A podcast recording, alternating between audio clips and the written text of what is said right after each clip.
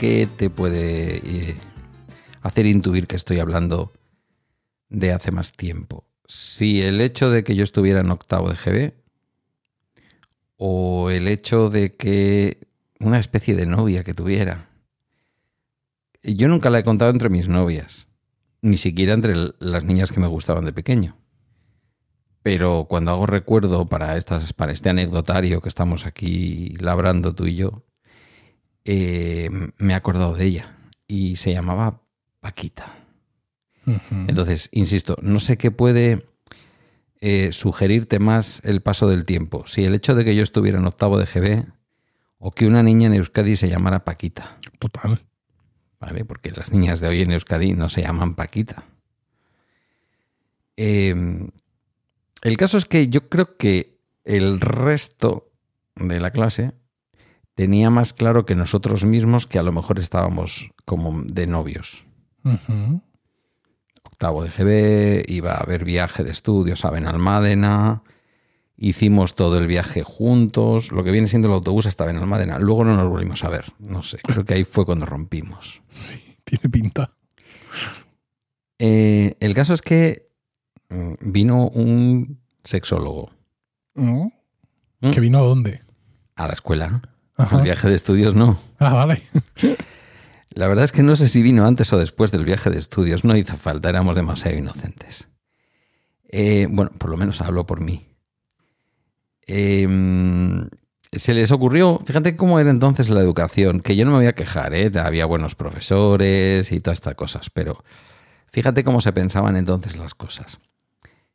Eh, les pareció buena idea para la única charla que íbamos a tener de sexualidad en octavo de GB, algo habíamos leído en algún libro, en sexto y así, pero en octavo de GB como súper tal, nos traen un tipo que debía de ser en aquel momento una eminencia porque hablaba como los jóvenes de entonces, decía pito, por ejemplo, uh.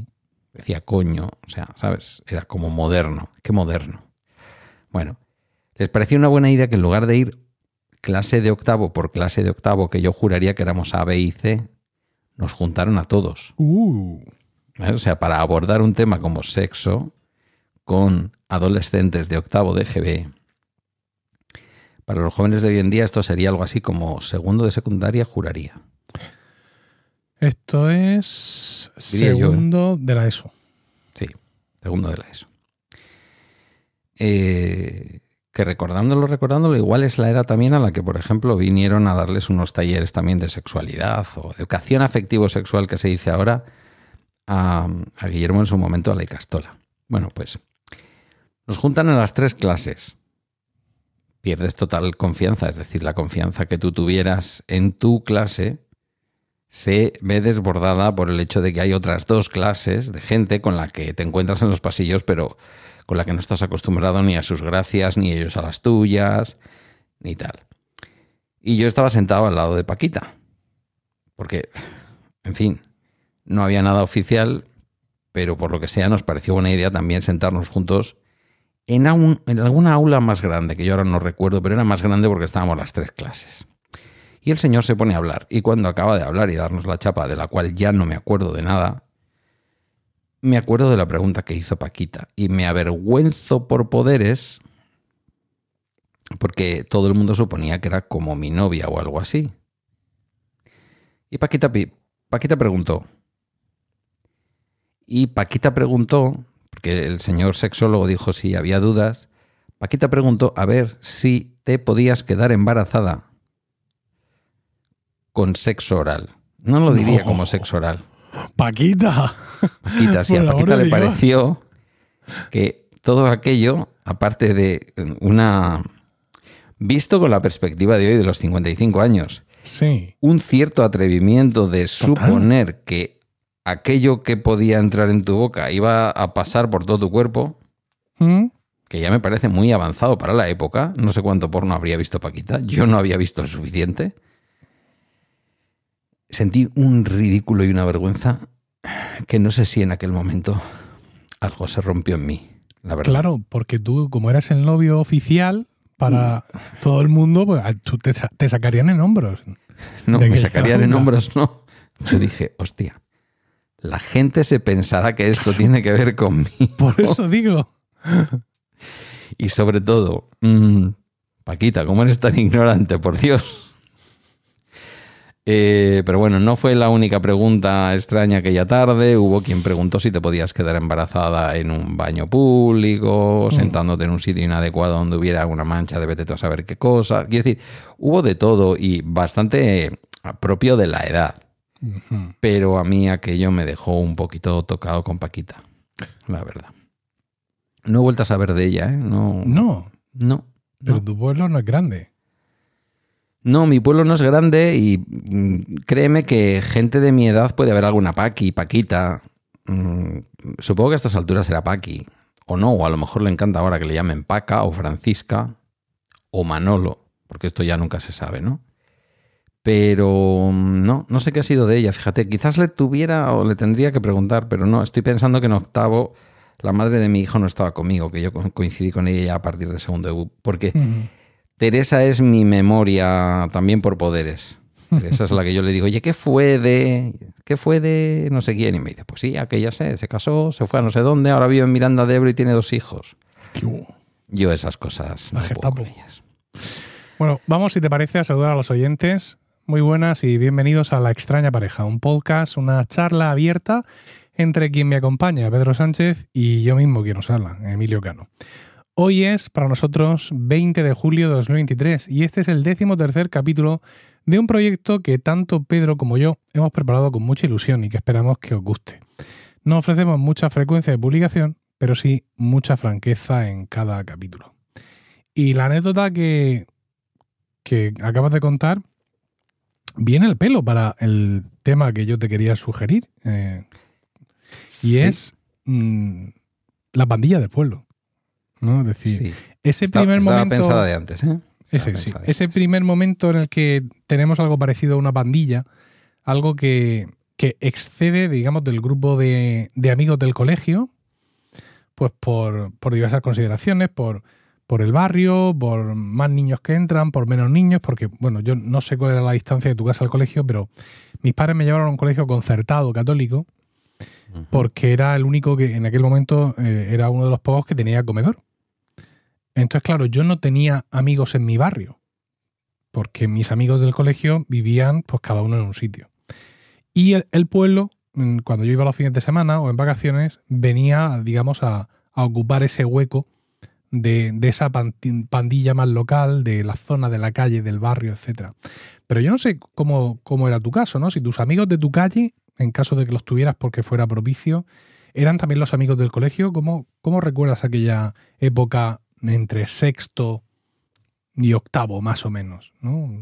Incluso quinto, de los 10 a los 13 años, ¿no? Porque cuando nosotros llegamos al instituto, en primero de BUP, lo que ahora sería tercero de la ESO, hay muchas de esas cosas que ya se rompen, ¿no? Porque ya eres mayor y ya no juegas al bote botero ni al pillado porque estás en el instituto. Pero yo creo que de los 10 a los, eso, los 12, 13 años, sí se daba en nuestra época, o al menos en la mía, ese tipo de, de amistades, de grupos, de pandilla, de la calle, del barrio o algo así. La mía era más del barrio. Eh, yo no iba lejos de mi casa a la escuela.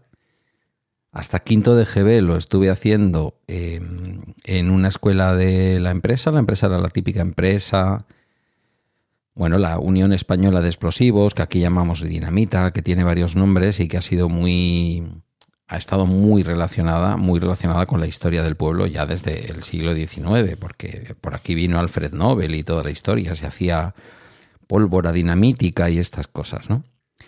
Eh, entonces era una escuela, mm, bueno, franquista todavía, porque hasta segundo de EGB yo, yo estaba en una escuela franquista, porque hasta esa edad no se murió Franco, y después pos, posfranquista, de, de una empresa muy paternalista.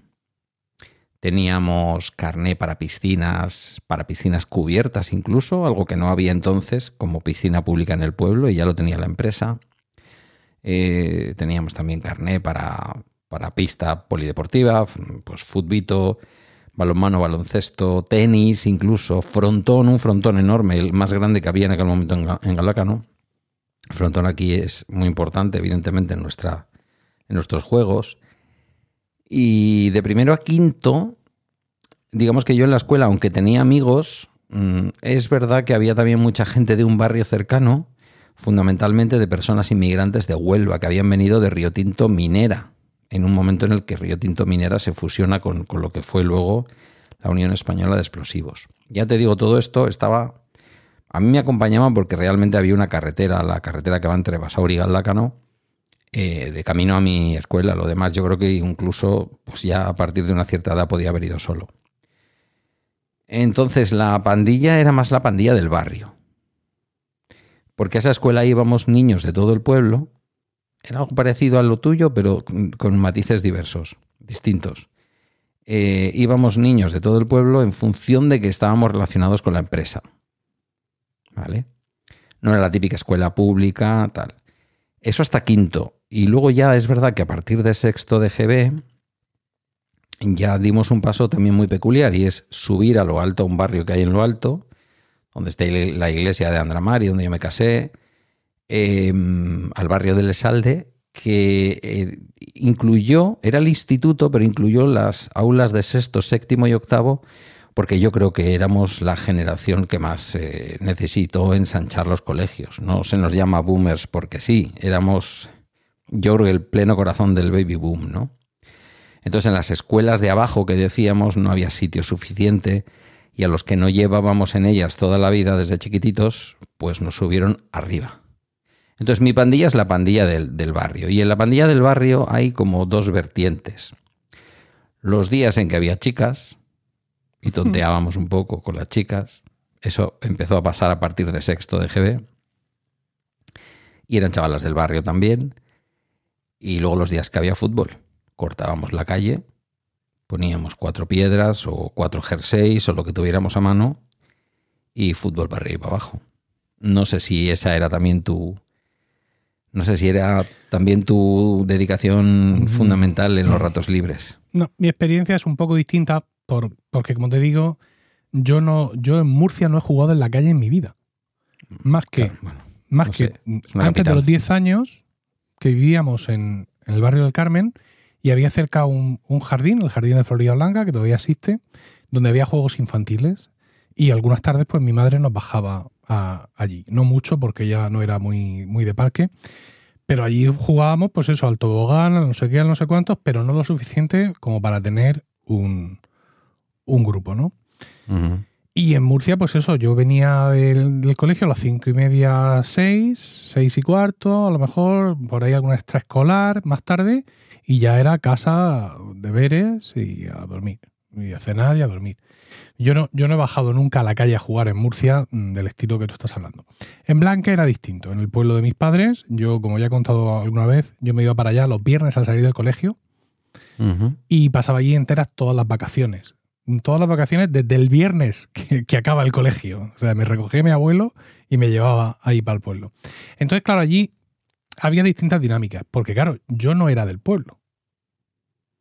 Yo era un niño de Murcia. Y esto era un hándicap muy importante para hacer amigos allí. De hecho, durante cierta parte de mi adolescencia me granjeó enemistades, mm, porque sí, ¿no? Xenófobas, por así decirlo, y algún episodio medio tenso, eh, con algún intercambio de pareceres físicos. Con lo que ha pasado a otra gente, no voy a decir que me hacían bullying porque no me parecería respetuoso, pero algún momento de angustia sí llegué a, pasar.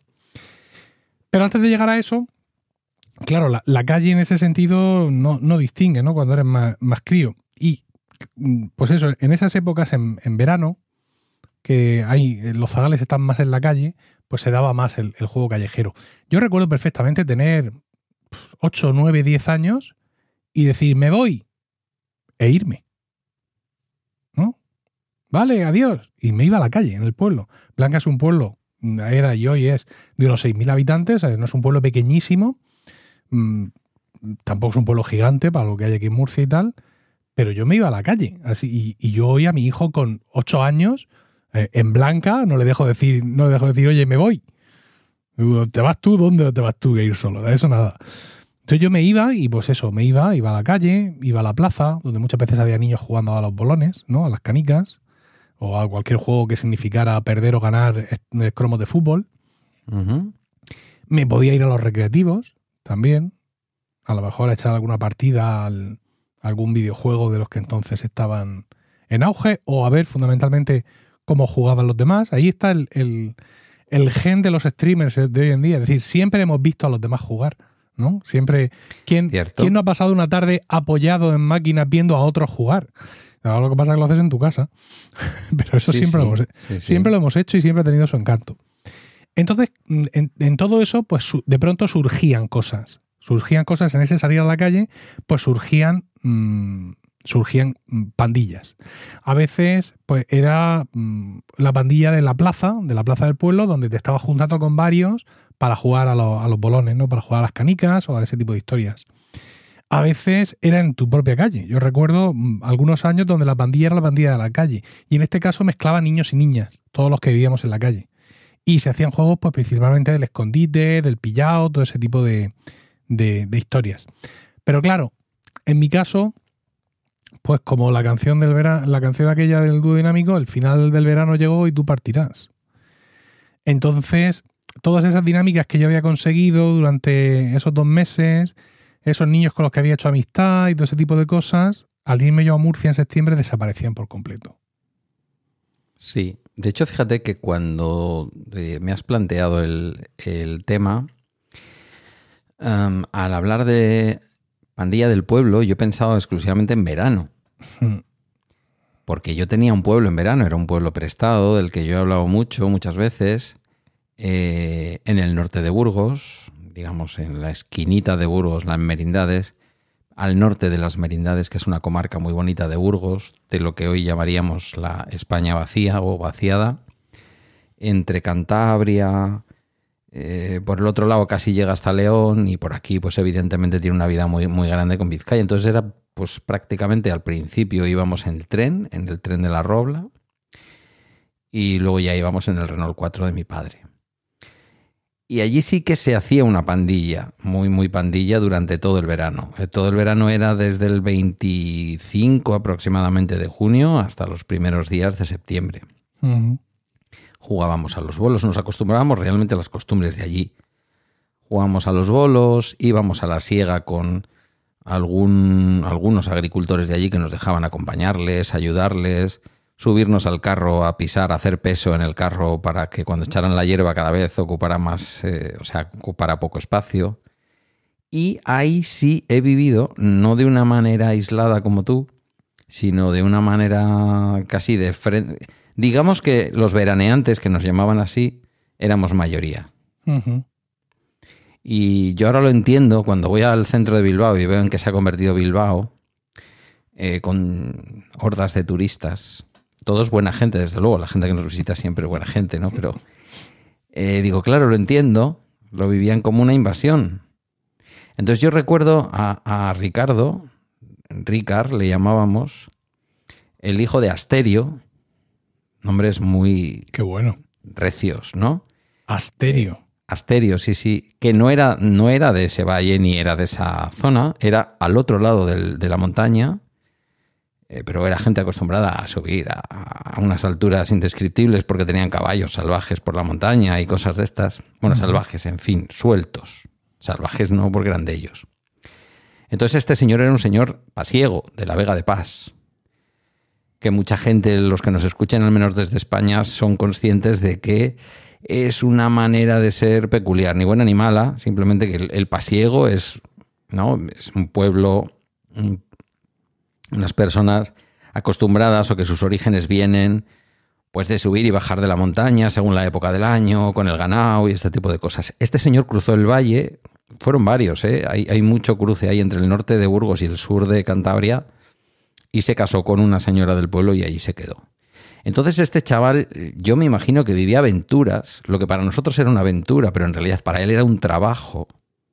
Mientras que nosotros estábamos allí tocándonos las narices y jugando a los bolos y haciendo las cosas que seguramente a él, el pobre, le gustaría poder hacer, pues él estaba encargado de su padre, por ejemplo, de cruzar un túnel que yo no hubiera cruzado ni aunque me hubieran pagado todo el oro del mundo, que es el túnel de la engaña, un túnel que excavaron eh, prisioneros eh, del, bando republicano en la época posterior a la guerra para juntar o para unir Cantabria con la meseta a través de un ferrocarril, que se quedó allí, el túnel estaba abierto, pero sin luz, con un montón de kilómetros, y él lo pasaba en mula o en burra. Entonces, claro, él era su vida y luego nos veía a nosotros con las bicicletas, Claro. los bolos, jugando a la cerillita. ¿Tú jugabas a la cerillita? Pues no, con ese nombre no. No, vale, era una cerilla que se encendía. Sí, Esto ya te acercaba al mundo adulto. sí. La posesión del fuego en los niños, estamos de acuerdo que acerca al mundo adulto. En aquella época te acercaba al tabaco, sí. no fue mi caso. Pero si alguien tenía cerillas, mm. entonces era encender una cerilla y, se la ibas pasando al siguiente. Y el que ya no la podía sostener porque se quemaba, Zagales. pues empezaba con el asunto de prenda o beso o tal. o Sí, cual. sí, sí. Estas dinámicas. Mm, La caza de sapaburus, que dicho así para ti no será nada. Nada en absoluto. Buru es cabeza, entonces sapaburu te puedes imaginar que es la cabeza de un sapo. Son esos bichitos que tienen cola y que si los dejas crecer lo suficiente se terminan convirtiendo en pequeños sapitos. Y que espachurran bastante bien. Ah, Espachurran bastante bien con un arpón, oh, eh, con un arpón creado. Perdón los animalistas que estén escuchando, pero esta es la realidad de mi infancia. ¿Qué vamos a hacer? Eh, con un arpón creado con un alfiler y un tubo de chupachups, un palo de chupachups, pero de los de plástico, Que lo calentabas y tal. Y haciendo una obra de ingeniería que sabíamos todos hacer y que yo ahora sería incapaz de replicar, con las pinzas y con los muelles que traen las pinzas, Sí. hacíamos un hacíamos una pistola de, para lanzar ese arpón en el río. Porque había río, claro. El pueblo se llamaba Entrambos Ríos y había dos pequeños ríos. Sí. Entonces mi pandilla, cuando dices pandilla de pueblo, me has puesto pandilla de pueblo. Tema para hoy, pandilla de pueblo. Yo he pensado en esa pandilla de verano. Eh, tengo ese mismo sentimiento que tú, más duro todavía si quieres, porque tú volvías los fines de semana a, a Blanca y a lo mejor Sí. alguno estaba allí o alguno de pronto volvía en Semana Santa o tal. Lo nuestro era muy, muy de verano. Al norte de Burgos no vas en Semana Santa por lo que sea. Sí.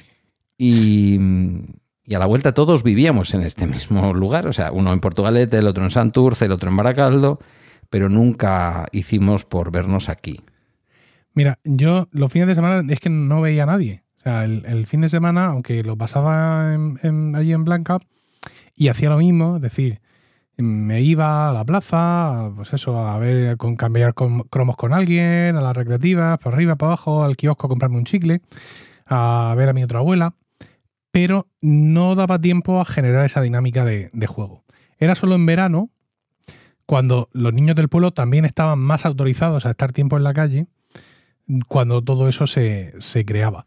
Y además eran unas pandillas bastante numerosas, porque claro, eran una cuestión geográfica, ¿no? Era la gente de la calle y algunos amigos de, de esos niños que vivían en la calle que venían también. Y niños y niñas y todas las edades, y hermanos pequeños y hermanos mayores y todo ese tipo de historias. Y como éramos un grupo muy heterogéneo, pues también lo eran los juegos. Pero claro, eh, yo, que, yo quiero, fíjate, quiero pensar que incluso para ellos esa pandilla de calle que, que se creaba en agosto desaparecía durante el año. ¿Sabes por qué? Porque en mi pueblo, yo, yo he vivido mucho esto, eh, existía un- una idea por parte de los padres mm, muy, muy extraña en en lo que se refiere a, a- a la libertad, entre comillas, de los hijos durante el verano. Yo me di cuenta cuando era, cuando era mayor, cuando ya era adolescente, nosotros tenemos en Blanca un par de semanas de fiestas o una semana y pico de las fiestas del pueblo, las fiestas grandes son en verano, ¿no? El San Roque de agosto, hay eh, corrida de toros, hay encierros, etcétera, hay verbenas, todo ese tipo de historias. Y yo recuerdo ser ya mayor y querer seguir quedando con, con mis amigos, con mis amigas, eh, pa- pasadas las fiestas, es decir, quedar como estábamos quedando antes. Y decirnos, mm, ellas principalmente, que no, que no podían salir porque no las dejaban salir, porque era un martes. Y habían dicho a sus padres que es que ya no son fiestas. Ya. Es decir, que aunque mis amigas estaban de vacaciones, por el motivo que sea, sus padres no las dejaban, digamos, hacer eh, la misma vida de vacaciones que yo tenía. Mm, ¿Qué es lo que hacían? Es que las tenían trabajando, es que no sé qué. Pues alguna es cierto que sí tenía que trabajar algo, pero, pero la respuesta es no. O sea, simplemente no son fiestas. Con lo cual, eso de tú un martes irte por la noche, no sé dónde, darte un paseo comiendo pipas, no te digo yo que nos fuéramos al bar, ¿eh?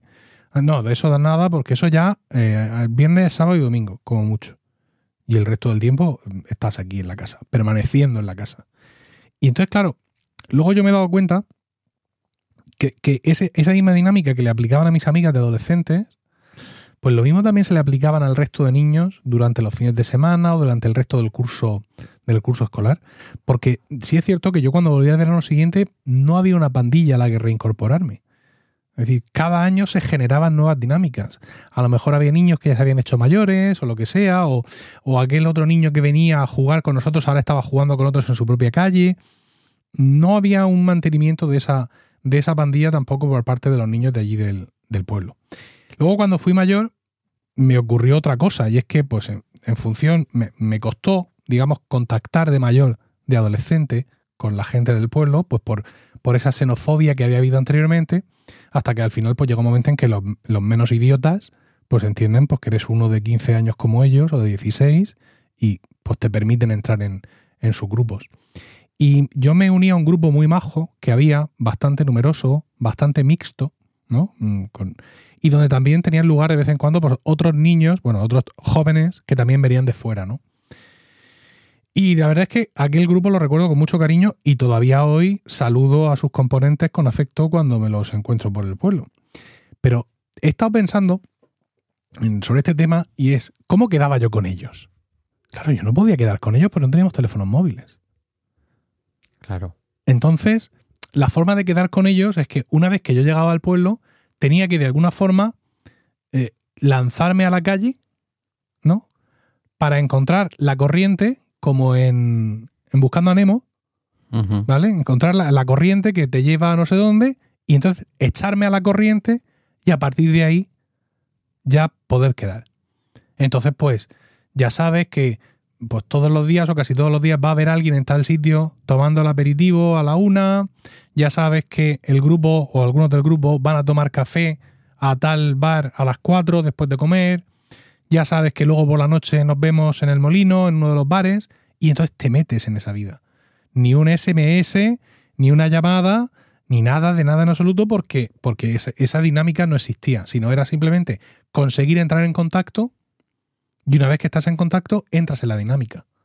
Y, quedas para cosas. O sea, ahora mismo mm, pienso en, todos nosotros, no en ti y en mí, en todos, y todas las que están escuchando esto. Héroes de leyenda, por mantener una vida social en esta época. O sea, tú, tú igual, tú quedabas para hacer cosas. Nos vamos de excursión a no sé qué sitio. Hoy nos vamos a ir a merendar para tal.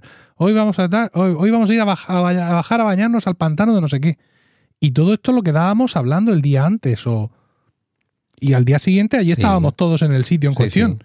Hoy te cuesta 35 millones de WhatsApp ir a cenar con tu amigo.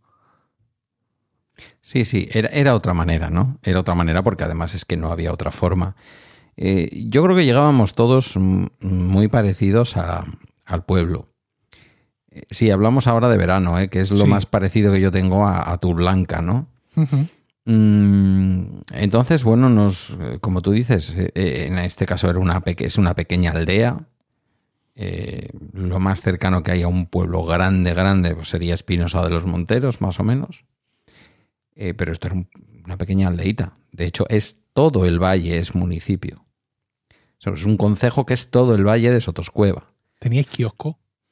No, no, ni kiosco, ni bar, ni nada. ¿No, había bar? Nada. No, no, no, no, no. No, no, teníamos que ir al bar de la estación, que era otro. Claro, es que yo diría otro municipio, pero en realidad si tenemos el valle como el municipio, pues bueno, sí, estábamos dentro del valle. Otra pero no, no, teníamos más de 20 minutos andando si es que íbamos por la vía del tren. Sí. Que conocíamos los horarios y sabíamos las horas a las que uno podía ir por la vía del tren. Había un caminito, no obstante, ¿eh? pero era la manera más corta, porque una vez que nos alejábamos, nos alejábamos era a 500 metros, a 400 metros del centro del pueblo y por lo tanto de donde estaban todas nuestras casas, estaba el cementerio y estaba la iglesia. Una iglesia pequeñita con, con unos banquitos de piedra muy propios de esa zona, que les da el sol y luego por la noche dan mucho calorcito, porque en verano en esa zona el calorcito se agradece. Y entonces bajábamos a lo que se llama, nosotros en aquel momento le llamamos la estación, se llama Vallejo de Sotoscueva, en donde lo que había era un bar, que al mismo tiempo era restaurante, que al mismo tiempo era tienda de ultramarinos, que enfrente tenía a la gasolinera, que la gasolinera era también propiedad de los mismos, y que pegadito tenía una ferretería y sitio en donde podías comprar de todo, que tú te hubieras vuelto loco, pero muy loco. Y era el sitio en donde además eh, pues nos vendían el periódico, llegaba el correo allí a las 12 del mediodía en punto, llegaba el, tren de la Robla que sale de Bilbao hasta, yo creo que hasta Guardo, hasta León, y justo a las 12 era la hora de llegada a esa estación. Y una, una pregunta. Mm, ¿Cómo coño acabas tú allí? Porque estoy mirando eh, ahora mismo la, zona en, en, la aplicación de mapas y ni siquiera hoy hay una forma medio decente de llegar. O sea, lo que, lo que llega a, todos esos pueblos de Vallejo de Sotoscueva, Quintanilla de Sotoscueva, desde Espinosa, es una carretera comarcal. Eh, sí, en aquella época era una carretera que se llamaba 3618 eh, Bilbao-Reynosa. Es decir, que unía la ciudad de Bilbao con con la importante ciudad de Reynosa en la zona de, pues, bueno, Reynosa, quiero decir, la ciudad industrial del interior de Cantabria, atravesando esa comarca de Burgos. Y luego también, muy importante en aquella época, hoy ya tiene menos importancia, el tren de la Robla, ¿vale? Que se, se cogía en una estación preciosísima que sigue estando en, en Bilbao y que era un, o sea, no era exactamente, yo creo que pertenecía a Renfe ya, pero no era exactamente ni Renfe ni formaba parte de los ferrocarriles españoles de vía estrecha, que eran entonces, ¿no? El tren sigue funcionando. Sí, sí, el tren sigue funcionando. Lo que pasa es que el tren yo creo que funciona más para mercancías y yo creo que no tanto quizás para, para pasajeros, creo. Oye, a las siete y media de hoy salió un FEBE para Bilbao. Ahí lo dejo. Pero desde Espinosa. Desde Sotoscueva.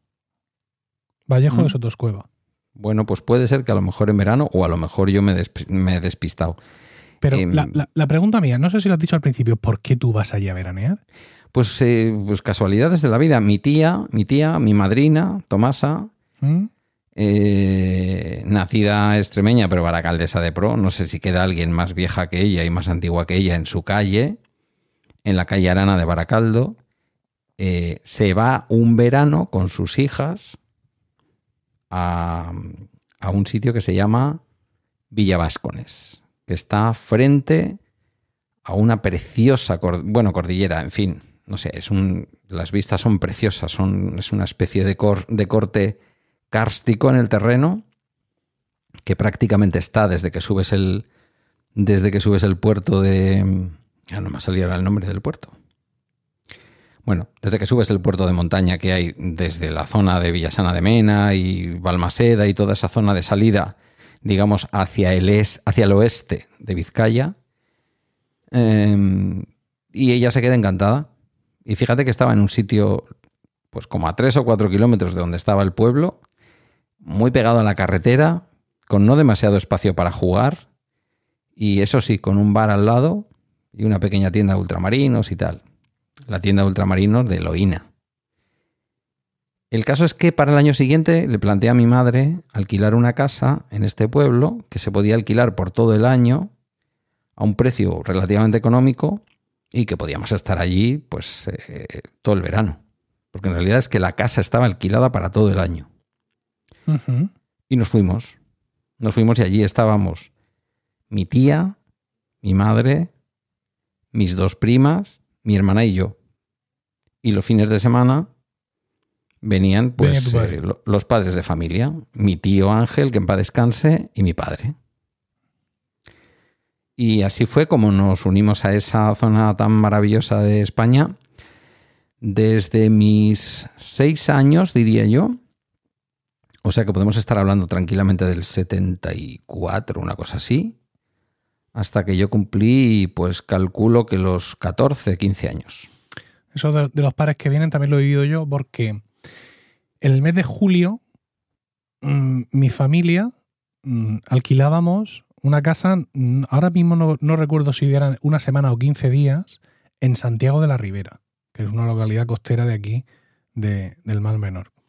Y yo recuerdo que estábamos, había varias combinaciones, Podía estar, podíamos estar nosotros con mis primos hermanos por parte de padre, es decir, mi madre y, y su cuñada con sus respectivos hijos, y los maridos que estaban trabajando en Murcia y venían los fines de semana. También hubo alguna combinación en la que nos íbamos con los hijos de mi padrino. Mi padrino es primo hermano de mi madre, siempre han tenido y tenemos una relación muy buena, y tenían hijos de una edad parecida a nosotros. Entonces, a veces esa, estancia de 15 días, en vez de hacerla con mis primos hermanos, la hacíamos con los, con los hijos de mi padrino, con mi prima Elena y mi primo Miguelito. Y, y, los padres venían los fines de semana. Y recuerdo que mi padre siempre me traía algún regalo, algún juguetito Mm, así para, no sé, pues para festejar que había llegado y todo ese tipo de, historias. Y luego ya, el, el último día que ellos venían, el último fin de semana que venían, ya era el día que nos íbamos todos ya al pueblo para pasar ahí el resto de las, de las vacaciones. Esa, esa llegada de los padres era maravillosa porque mm. yo a mi tío Ángel no le localizaba. Mi tío Ángel era un hombre, pues, mm, con cierta tendencia al pimple, ¿verdad? Entonces era un hombre que hacía las amistades más extrañas del mundo y siempre tenía quien le llevara y le trajera. A mí nunca me contaron su historia, una vez él me dijo, pero él tenía retirado el carnet desde hacía muchos años. Uh. Yo calculo que por su gusto, por, por, en fin, las cosas con grado alcohólico. Calculo que hubo algún accidente por ahí con un resultado seguramente bastante desagradable y mi tío nunca volvió a tener carnet de conducir, pero nunca le faltaba cerca un coche, porque este de transporte público era poco. Mi padre que no tenía coche en aquella época, porque cuando empezamos a ir mi padre no tenía coche, mi padre compraría el coche seguramente tres o cuatro años después. El Renault 4 llegó a casa en el 78, yo te estoy hablando que aquello podría empezar en el 74, 75. Em, había un momento maravilloso del viernes a la tarde, y es que nos poníamos en la parada del autobús de ANSA, que así se llamaba, Autobuses del Norte Sociedad Anónima. Unos autobuses preciosos. Sigue teniendo la parada allí, ¿eh? La aplicación Mapas también, sí, La, también la he visto. Bueno, pues estaba delante de la casa de Agapito, que decíamos, ¿vale? Agapito tenía varias casas en el pueblo, pero esta era la casa donde él vivía, no la casa que alquilaba. Él alquilaba varios edificios en el pueblo, era un potentado, y nos sentábamos en el banco, pero no nosotros. Se sentaba allí mucha gente. Y entonces era muy bonito porque subían seis o siete autobuses de ANSA. Fíjate lo que era esa comarca desde el punto de vista de los largos veraneos familiares, ¿no? Con las madres que en aquella época trabajaban en casa, no, trabajaban fuera del, domicilio, de la, casa familiar. entonces, claro, no había, o sea, eran autobuses que unos iban a Reynosa, otros iban a Aguilar de Campo, otros iban a otras distintas partes, ¿no? Y pasaban por el pueblo. Y ahí cada padre que se quedaba de Rodríguez, sobre todo en julio, porque luego ya en agosto, pues los padres estaban más en el pueblo, ¿no? Ya de vacaciones también. Em, cada padre cogía el autobús que podía.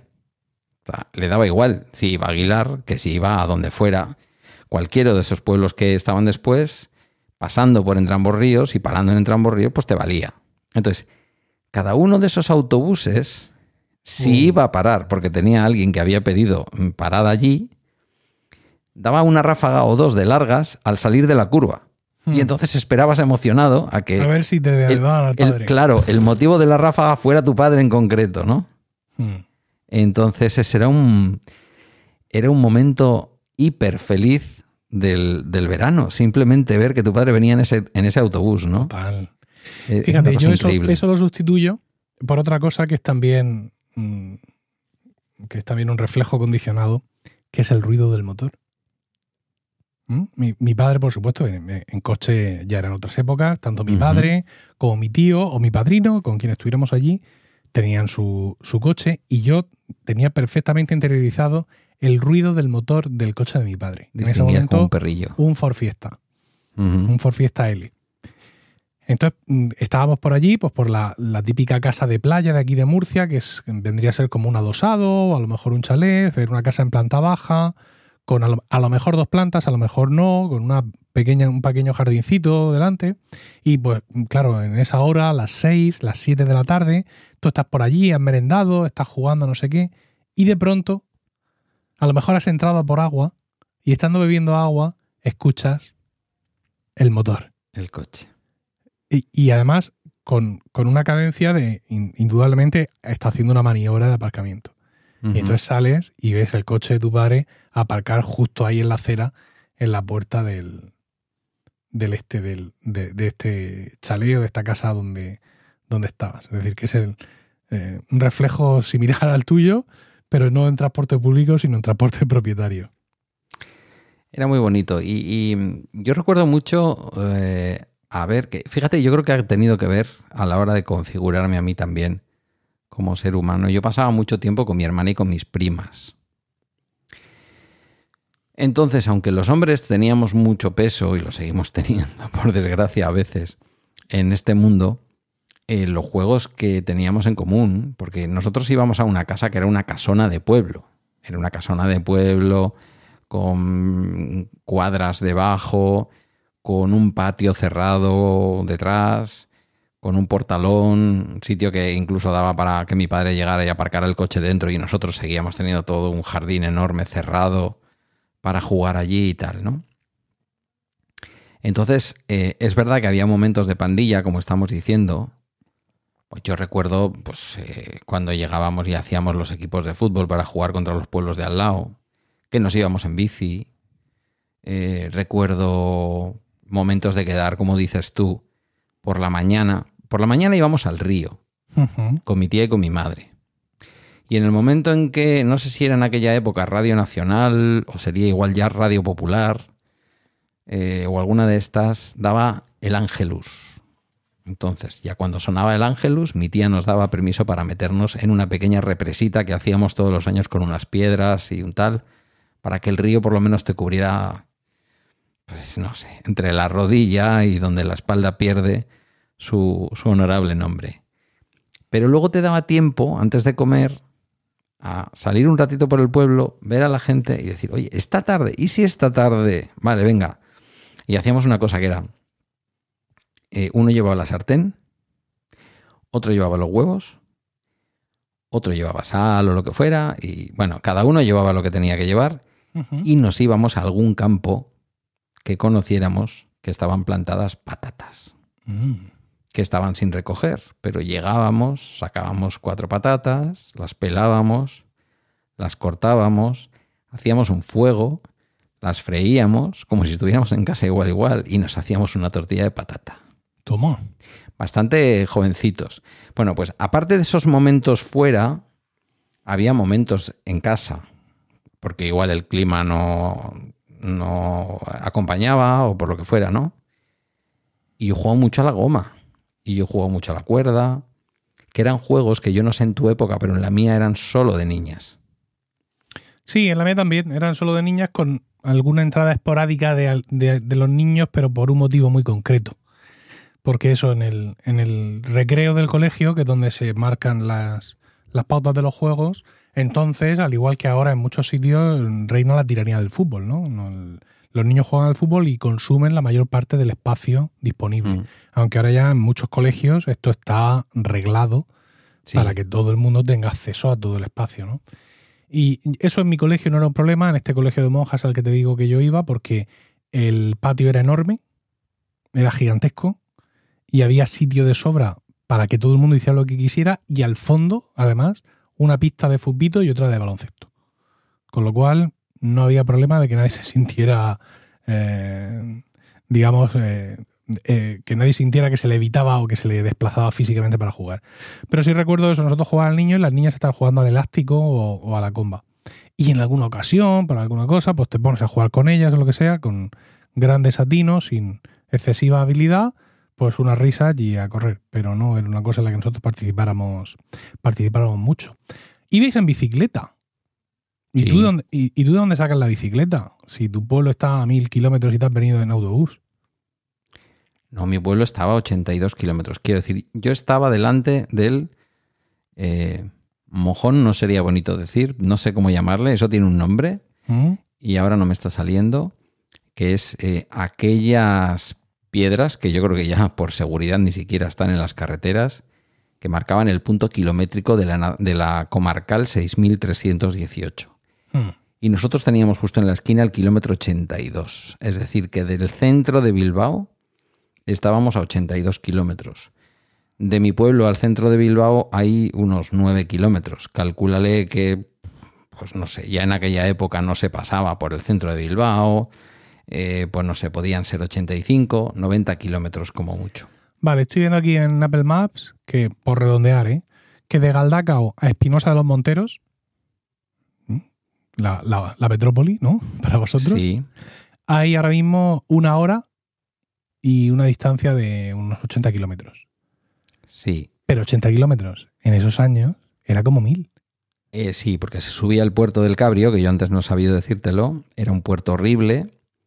Y si íbamos en coche, que empezamos a ir en coche, pues relativamente pronto, ya te digo, a los tres años o así, mi padre eh, compró el Renault 4, eh, podían ser dos horas y media de coche tranquilamente. ¿Y la bici? Pues eh, estaba intentando pensarlo, porque yo creo que la bici no la teníamos solamente para el verano, a pesar del título de la película. Yo creo que las bicis, dos Beistegui hermanos, como te oí el otro día hablar a ti de una BH, te oí a ti de una BH, ¿verdad? Sí. Bueno, pues BH, que es Beistegui hermanos, de ahí viene, que eran unas bicicletas que se hacían en, en, Eibar, eh, cerquita de donde se hacen hoy la Sorbea, que es ya prácticamente lo único que queda de, de la construcción de bicicletas en Euskadi. Eh, todas esas eran empresas de, de armas, fíjate, eran empresas armeras que a comienzos de siglo se reconvirtieron en empresas de bicicleta. Bueno, pues yo tenía primero una bicicleta, una BH pequeña, y luego tuve una BH, porque yo era muy de BH, tuve una BH eh, que imitaba la motoreta, que no me acuerdo exactamente de, qué mar- marca era, GAC. La motoreta era GAC. Pues la mía era como una motoreta, era enorme, con un asientaco enorme, pero también de GAC luego, ya cuando crecí. Y yo juraría que aquellas bicicletas a lo mejor se quedaban allí en verano y que en el pueblo yo aquí no las usaba. Juraría. Mi hermana también tenía. Porque alquilabas la misma casa un año tras otro. Sí, sí, la, la casa estaba alquilada a perpetuidad. Quiero decir, la casa siguió alquilada tiempo después de que nosotros dejáramos de ir. ¿Pero alguien la usaba durante el año? Pues no, durante el año no. Durante el año ya cuando empezamos a ser más mayores, yo recuerdo haber ido con mi hermana y su novio de entonces. Hmm. Mm, eh, mi prima, Igone, la mayor, Sí. y su novio de entonces, que soy su marido. Ya ves que en el caso de mi hermana he hablado- me he quedado con su novio de entonces. Y con Maite, con Teresa, haber ido a pasar un, una Semana Santa.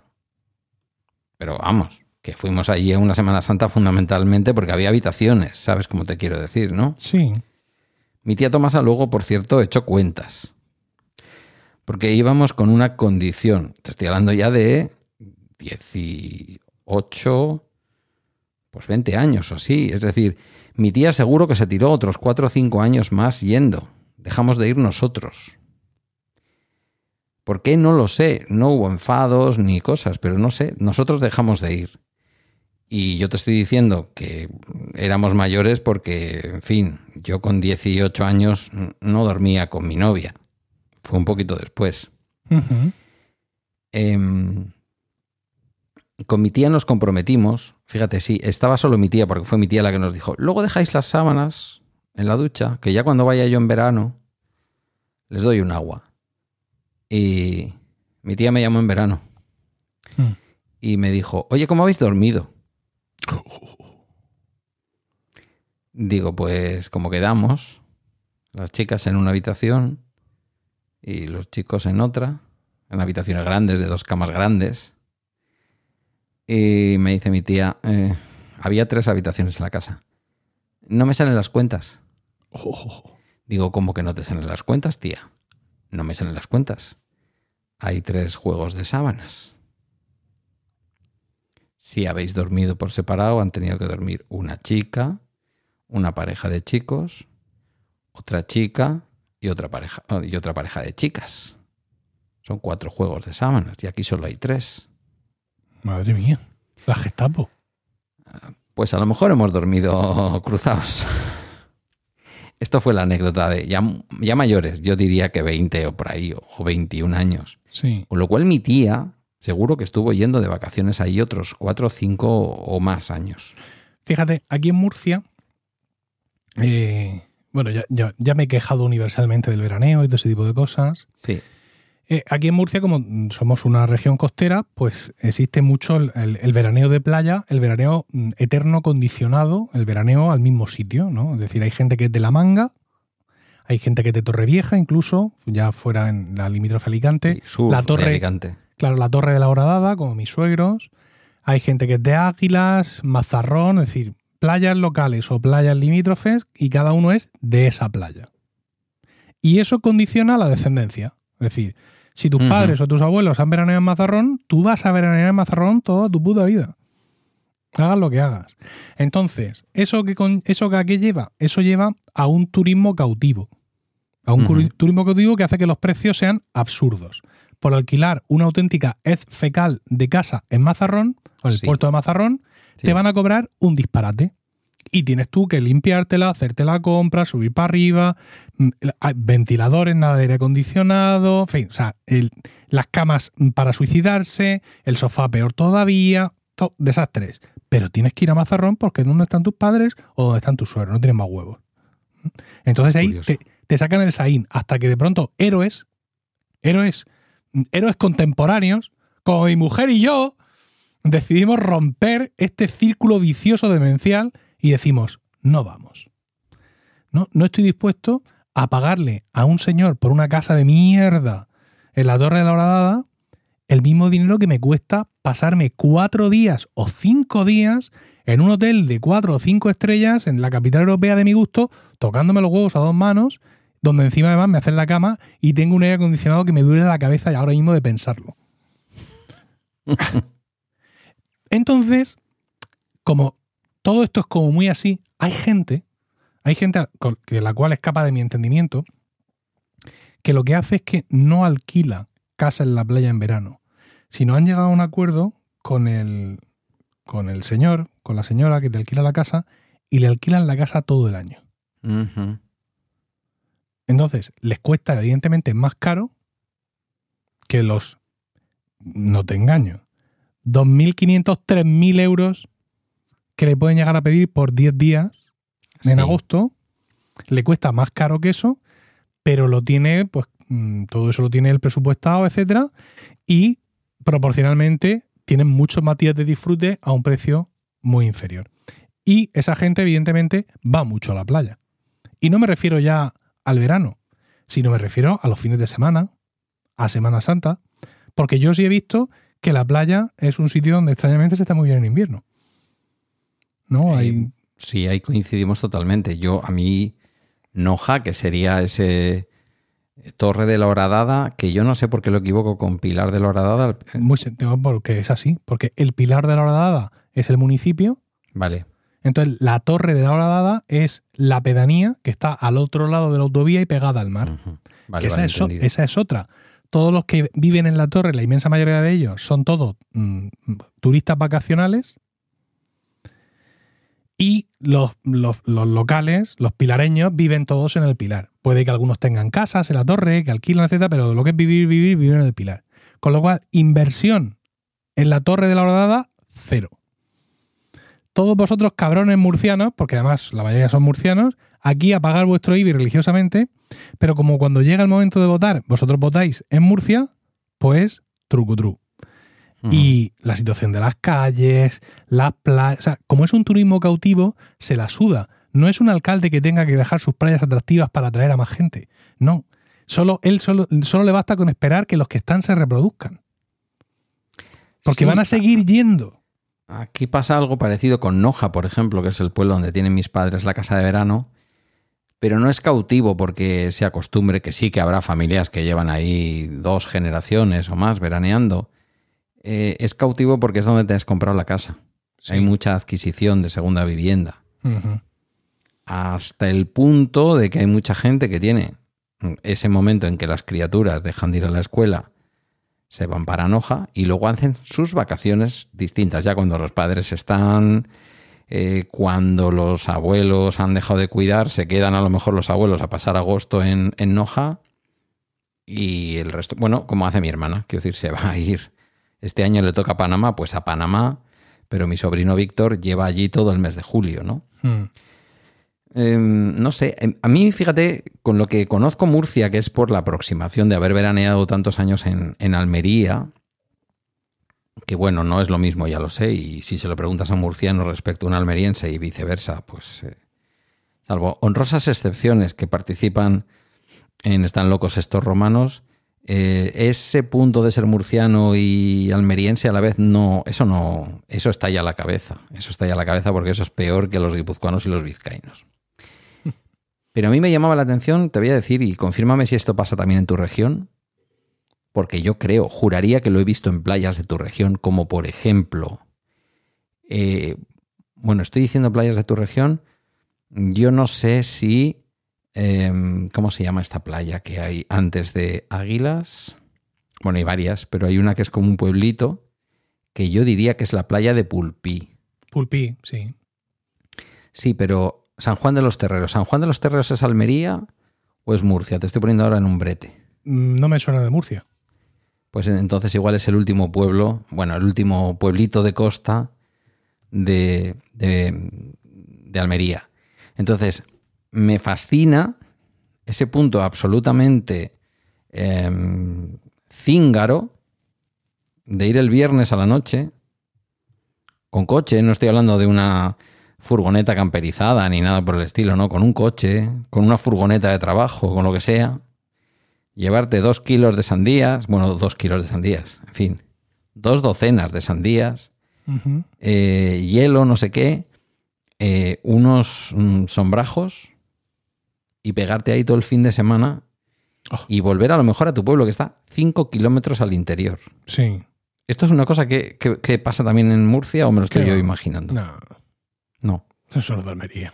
solo los de Almería, vale. Sí, claramente. Me imagino que esto lo hacen los de Macael, que van a la playa, tal y cual. Sí. Vale, vale. Solo los de. Almería. Pues entonces, claro, esta gente que te decía que está alquilando esa casa, al final mm, la alquilan durante todo el año con ese tipo de relación, Sí. ya la van haciendo más suya, la pueden ir customizando un poco porque claro, las casas Claro. que tú alquilas en la playa son de auténtico espanto. Y también en la playa se generan esas pandillas. Yo eso no lo he vivido, evidentemente, porque eh, en aquellos tiempos en los que yo iba a la playa de niño, yo tenía mis propios primos para jugar. Pero. Rocío, que sabes que es de familia playera, a ella, la, la- si ella estuviera participando en, esta, en este podcast, su pandilla de la que ella nos hablaría sería la pandilla de la playa. Curioso. Porque ella también era una niña que vivía en el centro, en el en the very, the very centro of Murcia, ¿vale? No, más centro y eres el sacristán de la catedral. Eh, con poco parque y con poca historia, con cero juego en la calle. Ella iba al mismo colegio que yo, no sé si eso te lo hemos contado alguna vez. No, esto no Sí. lo sabía. Mm, Rocío y sus hermanos iban al mismo colegio que, que yo y mi hermana. Lo pero, que pasa pero fue después. con mucho, con mucho decalaje, claro. Cuando yo estaba en octavo de EGB, Ah, bueno, sí, se me había olvidado que eras una saltacunas. no, Rocío estaba en primero. En primero hemos- octavo dice, no era una hemos saltacuna. compartido, calla, hemos compartido muchos profesores y muchas anécdotas. Eso la verdad es que no- no- nos da mucha risa el, el tener ese background común, pero, pero distanciado en el tiempo. Qué curioso, ¿eh? Entonces, ella, claro, para ella su pandilla, en muchas épocas, es la pandilla de la playa. Y este tipo de vivencias son Sí. también de playa, pero claro, con una mayor estabilidad, qué curioso, que la mía, que es del pueblo, del pueblo de mis padres, donde viven mis abuelos. ¿Por qué ella tiene más estabilidad? Pues porque Porque- sencillamente todos los años, todos los putos años, en la última semana de junio, todos los mismos niños de Murcia se van Claro. a sus casas en propiedad, buen apunte, el que has hecho antes, a la misma playa de siempre. Porque allí te da una identidad. pequeños, claro, Porque allí juegan de pequeños, ¿no? crecen juntos, se enamoran, se hacen novios, se pelean, se cambian a la otra pandilla, tienen la noche de San Juan en la arena, por ejemplo. Todo este tipo de dinámicas. Sí, También se da en la playa, por mucho que a mí no me guste, pero también sucede así. yo creo que es una cuestión de identidad. Fíjate que siendo tú hijo de Blanca, Sí. del pueblo de Blanca, no va a pensar ahora nadie que tu madre se llama Blanca. Eh, siendo hijo de Blanca, tú no tienes la misma, o no tenías en aquella época la misma, y bueno, ahora tampoco seguro, pero bueno, ahora eres adulto y tienes otras maneras de socializar. Pero en aquella época tú no tenías la misma identidad que los niños del pueblo. No. Sin embargo, que es un poco lo que me pasaba a mí yendo a Entramborríos, que es un poco lo que le pasaba a Guillermo yendo esa primera quincena de julio a Noja, viniéndose luego con su madre y conmigo a Almería, luego solo con su madre a Almería, porque claro, yo dejé de ir a Almería cuando el niño tenía tres años, ¿sabes? En su tercer año yo ya no fui a Almería, yo solo le conocí en Almería en, en su primer año y en su segundo año, en Almería y en la casa que nos habíamos comprado Teresa y yo en, en La Mata, entre Torrevieja y, y el otro pueblo que no me voy a acordar ahora. Ah, es un barrio de, de Torrevieja, en el fondo. Eh, él ha ido desarrollando a los años. Yo lo he visto desde fuera, porque yo no he participado de eso, ¿no? Evidentemente. Pero yo lo he visto desde fuera su pandilla. Bueno, la pandilla de Noja sí. No tanto, porque además en Noja depende de en qué momento te vayas a ir de vacaciones, de vacaciones de verdad. Pues resulta que viene el otro Guillermo, que es de Valladolid, y coincide, otros años no ha coincidido. Y por ahí eso no ha echado tanta raíz como la pandilla de la playa, como dices tú, en Sí. Almería. Hmm. También porque es otro encanto, que me perdonen los cántabros. Quiero decir, esas noches andaluzas del Mediterráneo, pues es que se viven historias muy chulas y vuelves Sí. muy tarde, incluso a una edad muy temprana. Te crees que te has echado una medio novia, luego, claro, te tiene un año más que tú y de pronto fu, cambia y tú eres un bebé. y ella es una señora ya que está a punto de entrar en la universidad, ¿no? Sí. que es lo que le pasó a Guillermo con, yo creo que con la primera amiguita que más le gustó. Eh, Entonces Guillermo sí tiene esa vivencia de la pandilla de playa también. Rocío me cuenta muchas de esas historias, porque además eh, el novio que ella tuvo antes que yo, Patricio, mm, ella lo conoce en Murcia, etcétera, pero también lo conoce de la playa. Entonces, pues claro, tiene ahí esa doble vertiente, ¿no? O sea, Mm. tiene su novio, entre comillas, en Murcia, pero también veranea allí, etcétera. Eh, muchas amigas con las cuales luego mantiene cierta amistad también durante el curso, y eso pues le da más continuidad, aparte de que el hecho radica en ella misma, es decir, son sus padres los que son dueños de una casa allí, y ella se hace amiga de otros niños cuyos padres tienen casa allí, y no hay niños locales, porque estamos en la torre, en la Exacto. zona de veraneo. Exacto. No, allí no hay niños que viven durante el curso.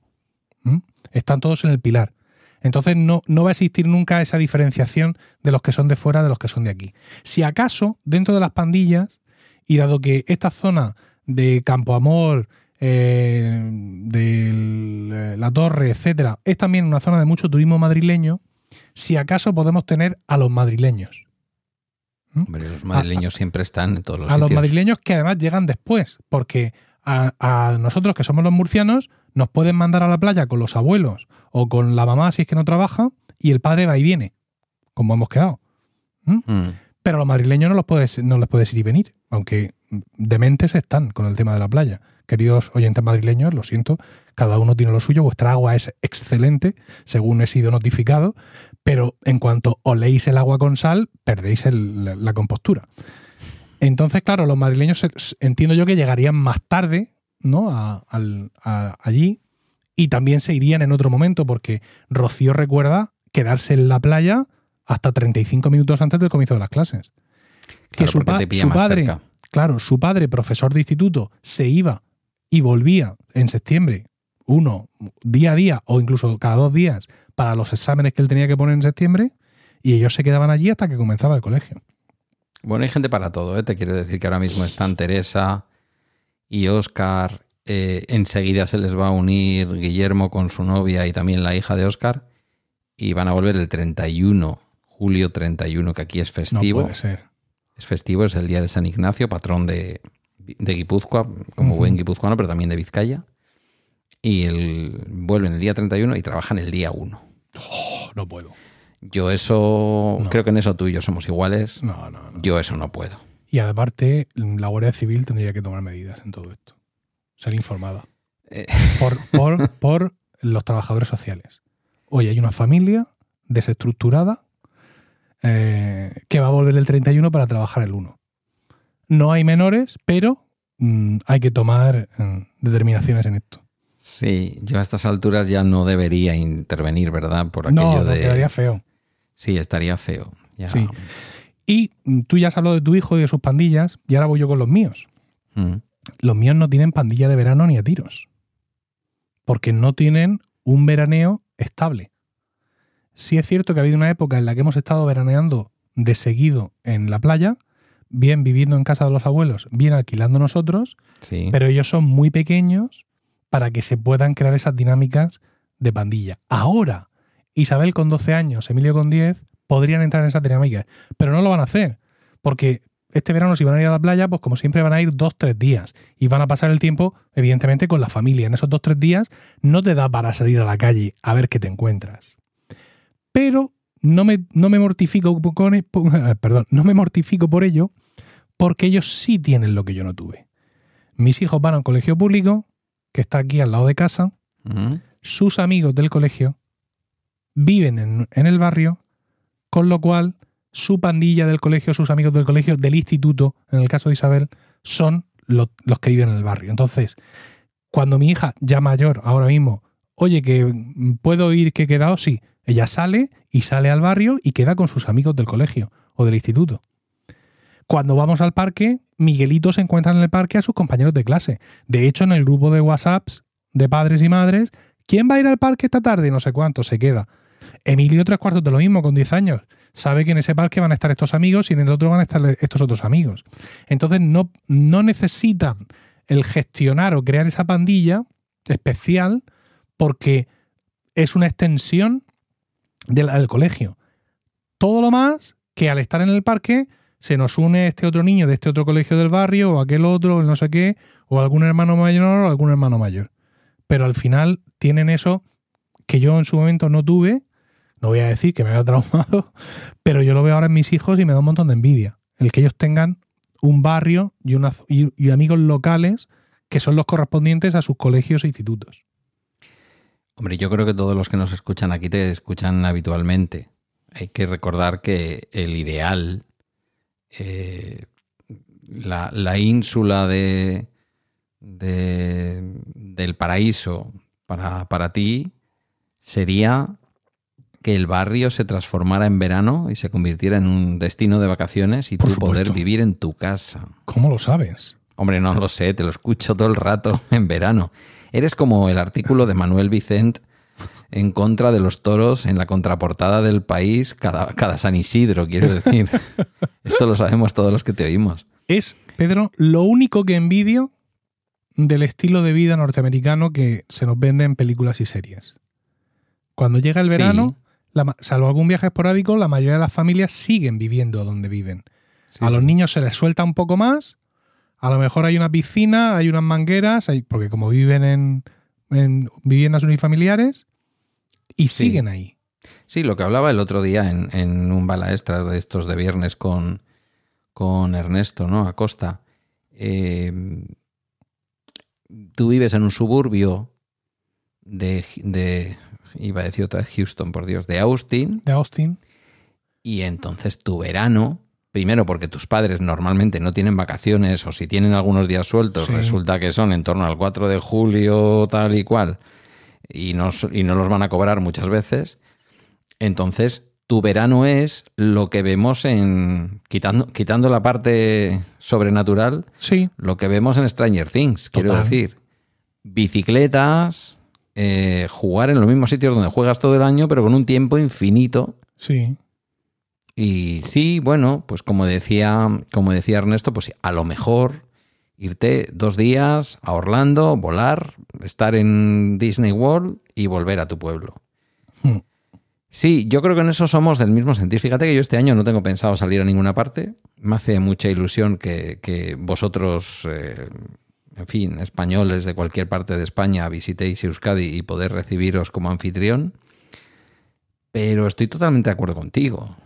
O sea, también es verdad que vivimos en zonas. Es decir, a mí, yo estoy a, a 25 minutos de tomarme una cervecita tranquilamente eh, y ver una puesta del sol sobre el Cantábrico sin tener que después dormir Claro, en una cama con un colchón que se me está clavando un muelle. sí. Eh, no lo sé.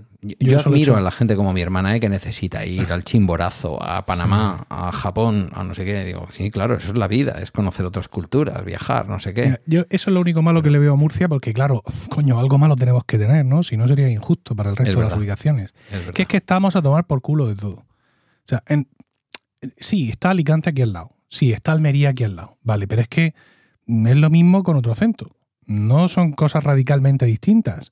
Eh, allí te encuentras parajes maravillosos que no están aquí, pero porque están allí. Bueno, ¿Sabes? Porque, corte inglés, ¿eh? porque está un Ah, poco Alicante más también. arriba, pero no tienes una cosa radicalmente distinta, ¿no? Entonces, cualquier cosa que yo quiero hacer, me cuesta cogerme el coche e irme a tomar por saco con él. Y eso, la verdad es que, mm, y aparte de las comunicaciones malísimas que hem- hemos recibido gracias a los 25 o 35 años de glorioso gobierno del Partido Popular, pues claro, al final mm, tienen muchos problemas para, para moverte. Y eso también seguramente es parte de la clave de que la gente acabe veraneando en La Manga, en Mazarrón, en no sé qué sitio y en no sé qué otro sitio. ¿eh? No, no, no tiene que ser otra, otra cosa. Eh, con esto del veraneo ya concluyo este apartado. Eh, yo de, de pequeño, cuando a mí ya no me gustaba la playa, entonces yo le decía a mi padre, pero, pero ¿por qué la gente va a la playa? O sea, no, esto no, en verano lo puedo entender, pero y me decía, es que esa gente, Emilio, no tiene pueblo.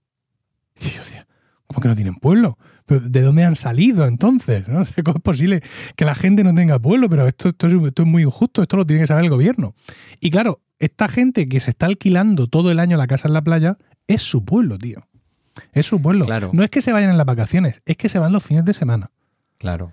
Cuidan esa casa, Mm. la mantienen, eh, hacen un uso extensivo de ella. Y seguramente, si yo por H o por B tuviera la desgracia de que me tocara una casa en la playa, acabaría haciendo lo mismo. Yo te digo, eh, o sea, mi madre podría asegurarte que yo voy más a Noja en invierno que en verano. Sí. Yo me puedo ir un fin de semana a Noja, no lo hago mucho, ¿eh? pero salgo. Puede estar lloviendo, puede hacer frío, lo que tú quieras, pero ellos tienen una casa cómoda, con colchones de esos que montaban hipotéticamente. Digo porque se vendieron así. Y yo nunca he visto un colchón en un cohete, pero bueno, esos colchones que te caes encima y es como que una nube te acoge. Entonces, eso en invierno, sin nadie pasando por allí. Bueno, me acuerdo en la pandemia mi madre quejándose, solo vemos pasar al coche de la Guardia Civil. Digo, pues sí, es de lo que se trata, madre. Yo realmente les, les, eh, les envidiaba. Porque en el fondo yo creo que soy también un poco misántropo, debo decirlo. Quiero decir, en en el fondo yo creo que la gente a la que no nos gusta ese meneo y volver con arena en, en fin, en determinados recovecos de nuestro cuerpo, somos un poco misántropos. No nos gusta esto de eh, que tú te miras desde lo alto, desde una avioneta, te haces una foto y dices, pero si es que el vecino de al lado me está poniendo el culo en la cara, Total. su señora para colocarse en la almohada, en la, en la toalla, me da con la teta en, en el brazo. ¿Cómo podemos estar aquí tan apretados? Claro, Pero y encima no tampoco es un juego sexual pactado, ¿no? No es que yo, yo haya querido yacer con estos señores, es simplemente No, que la cosa ocurre. es que está allí la gente semidesnuda, Total. semidesnuda, porque si estuviéramos desnudos igual tendría interés, pero semidesnudos. Pero y, encontrarte con alguien del trabajo. Claro, con, con el 75% de Murcia veraneando en el mismo sitio, sí, eso tú pasa vas, aquí con Noja. en, tú vas Mm. en corto y de pronto te encuentras delante a alguien del trabajo. Y, hola, ¿qué tal? Pues aquí, mira, pues voy medio en pelota. ah, pues yo también, ¿qué hacemos? Hablamos del trabajo. pero es una convención social, quiero decir. No. Vas como dirían en el pueblo de mi madre en, Extremadura, vas con calzones. Sí. Y, y es lo normal, quiero decir. Sí, pero a mí me sigue dando mucho pudor, ¿sabes? Encontrarme a, compañeras o conocidas del entorno laboral en la playa. Porque, no te has encontrado con tu suegro la primera vez que has ido a una playa nudista desnudos. No, claro. claro, eso, marca una diferencia. O a tu señora esposa de entonces. Sí. Dice, ¿es Almunia? Digo, sí, sí, ya han dicho que se ha comprado una casa aquí en el playazo. Sí. Y pues voy a saludarle. Digo, mm, él va con calzón y tú vas desnuda. Da igual. Somos socialistas. Claro. y bueno, pues ya está. Libertad. Sí, pero yo, mi suegro, me da igual. Quiero decir. Mm, el hombre envejecerá, tendremos que cuidarle y en algún momento le voy a dar las pelotas. Lo tengo muy asumido. ¿Sabes? Pero Eso es así. Encontrarme, te lo digo, ¿eh? con mujeres del entorno profesional, mm, que me llamen machista a la audiencia, lo siento, cada uno tiene sus cosas. Encontrarme con mujeres del entorno profesional en la playa me da muchísimo pudor. Porque yo, a fin de cuentas, soy como un árbol de Navidad medio decorar y voy con mi bañador, pero ya para en bikini. Van mucho más expuestas. ¿Por qué le tengo yo que ver el ombligo mm, a, esta, a esta abogada del ayuntamiento? Escúchame, ¿a ti no se te ve el ombligo? Pero mi ombligo no levanta no, No, ahí sí has, ahí has resultado machista, pero. Y lo siento. Machista sin intención, quiero decir. Machista que pretende ser aliado y se deconstruye cada día, pero machista al fin y al cabo, porque hemos crecido como hemos crecido. Yo te entiendo. Me da culpa. Yo te entiendo lo que quieres decir. Pero es verdad, y aquí no vamos a entrar, y menos el día que lo estamos grabando. Eh, es una sexualización del cuerpo de las mujeres. Entonces, como cuando hay gente a la que le molesta que las mujeres hagan toples. No, no, porque a mí me guste el ombligo de esta citada abogada municipal, sino porque pienso, pienso que ella se va a sentir violenta. Porque no es lo mismo tú estar en Pero déjale a ella que piense. Pero si, has tenido en la red, si has tenido en la red un podcast mm, meritorio donde los haya, y, además, mm, eh, vamos, en fin, no voy a decir dirigido, pero desde luego con un impulso muy grande de tu señora esposa, defendiendo el derecho a sacarse la teta para dar de comer a los niños donde sea. No es lo mismo. No es lo mismo. No es lo mismo porque, a eso estoy yo acostumbrado. Escúchame, eso, es lo que te voy a decir. No es lo mismo. A mí cualquier señora se saca la, misa, la teta en misa mayor y yo ni pestañeo.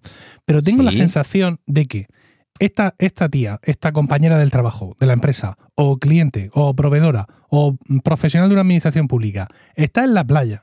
Se ha puesto una braga brasileña porque a ella le da la gana. Braga brasileña, que lo saben ustedes. porque a ella le da la gana. Con los culos al aire, ¿vale?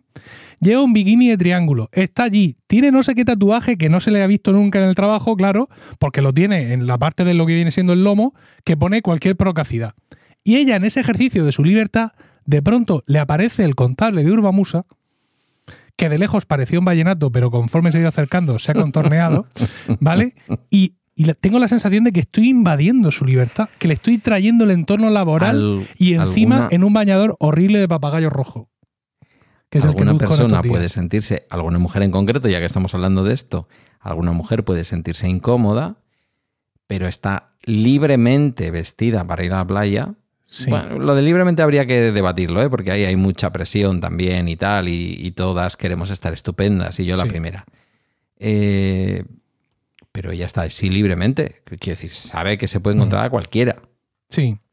Y luego si te quiere evitar, una vez que ella determina que no eres un cachalote, sino que realmente eres el señor ese que hace esas cosas tan raras y que además lleva cascos cuando trabaja y todo eso, pues se da media vuelta, te enseña lo que vienen siendo los mofletillos. Sí. Y tú te quedas con la duda de saber si era ella o no, porque no puede ser ella. Fíjate tú qué, bañador llevaba y, el tatuaje aquel no podía ser eso. yo he de decirte que yo solo me he encontrado en dos ocasiones a hmm. mujeres del entorno laboral, siempre hombres, y entre hombres, pues nos da igual todo en este mundo. Claro, ahí es donde te digo que sí que es verdad que es machismo y es sexualización del cuerpo de las mujeres. ¿Qué, dice nuestro copy? A ver, ¿qué dice? No podemos prometeros mucha periodicidad, pero, eh, pero sí que. Mucha franqueza. Pues aquí estoy yo dando franqueza. Sí, sí, sí. sí yo me he encontrado siempre hombres. Y aparte, yo no te estoy llamando fijos, machista, ¿eh? Hombres no te tengo portal. Ya, ya, ya lo sé. Hay hombres fijos en la torre que yo sé que cuando yo voy a la torre me lo voy a encontrar, seguro. Sí com- no compañeras, sino mujeres del entorno laboral me he encontrado una o dos veces. ¿Qué es Mm. lo que he hecho? He saludado así, tiqui tiqui ti de lejos, Correcto. y he seguido mi camino. Luego, de vuelta al entorno laboral, he sido acusado de antipático, de por qué no has venido, de que no sé qué, de que fíjate, para una vez que nos vemos, nos podemos haber tomado el... Lo prefiero. Tienes, como diría Antonio Resines en Los Serrano, Sí. La La mirada mente sucia. sucia. ¿Tienes la mirada sucia? ¿Qué va? Y, y- y me, y me dices, no, para mí la lactancia, porque estoy acostumbrado. Claro. Tú lo has dicho, la lactancia para ti porque estás acostumbrado. Si pero fuera- está, por si mucha fuera- gente está prohibida. ¿Por qué se prohíbe? Porque se sexualiza. Sí. Porque que una señora se saque el pecho para dar de mamar a su hijo en medio de un juicio que está diciendo el niño que quiere de comer, Hmm. o en medio de la toma de declaración con una fiscal, es inapropiado porque se sexualiza. Entonces a ti Sí. te pasa lo mismo, no pasa nada, sí, lo tenemos que ver y una vez que lo reconocemos, tenemos Sí. que combatirlo. Así ¿Sabes que lo que yo pasa? te propongo que la próxima vez que te ocurra, Sí. Mira, te acerques, le des dos besos, qué Coño, encima. guapa. Bueno, qué guapa estás también sería machista. Sí, No, ahorrémonos epítetes, epítetos. sí. Simplemente invítale a tomarte un, bueno, una estrella no, de levante. No va a pasar, no va a pasar. Cualquier otra cosa. Porque yo llevo ya dos años sin pisar la puta arena. Ya, ya. Mira, eso que Y nos ahorramos tengo- de gastarnos dinero en bolsitas y en, en Sí. acce- a- a- eh, bueno, accesorios diversos para el gran iPhone. a Ilusión de que este sea el tercer año, in a row. También te he de decir que si soy llamado a la arena por mis hijos, iré como un campeón. A rebozarme cuan, cuan croqueta. Mm, Yo no he querido ser antes tan miserable, pero sí, sí me han dado ganas de preguntarte si no crees que la manera de ser de su padre le Sí. hurta a los niños algo que a lo mejor sería precioso para ellos. Eso espero. Sinceramente. Ya mi hija está Eres mostrando eh, señales de rechazo a la playa y me, me siento orgullosísimo. Sí, claro, como mis primos, los pequeños, que no han probado un lácteo en su vida porque a su madre le parecía mal el queso, el yogur y la leche. No es lo mismo. Hombre, no es lo mismo. A mí no me van a quitar los zagales los servicios sociales por no llevarlo a la playa. a esa señora que tú dices, a lo mejor sí, por No, producirles un déficit de calcio. No, no, porque, en fin, el calcio está en muchos otros sitios. La industria Bueno. nos dice tal, pero luego no es verdad. Te he de decir también ante todo esto que, al igual Mm. que a mí las tetas lactantes me dan igual, por completo, si yo fuera un, un, un homo plagibus, ¿vale? Un señor de Sí. los que se alquila sus 15 días religiosamente en la playa, todo esto lo tendría superado, toda esta tontería. Claro. Porque ya estaría acostumbrado al entorno. Pues allí Estaría allí. te tomas Hombre, un mira, la mojito Josefina, con- chacha, ven para acá. Estamos aquí con mojitos. Total. Yo, la playa me gusta poco y vestido menos. Mm. Si voy a ir, yo ya voy a hacer el completo. Pero por aquí, por el norte, pff, Sí. da mucha pereza. Mm. A mí es que el playazo, yo creo que de las cosas que no he superado de mi divorcio, que no son Sí. muchas, lo del playazo mm, de Vera no tiene, no tiene ningún tipo de... No, no tiene arreglo. El Ya. playazo de Vera, hablábamos antes de las cuadrillas, hacíamos una cuadrilla estupenda, mis suegros, mi entonces esposa y yo, yendo al, al bar de Rick. Sí, sí, al bar de Rick, en Turre.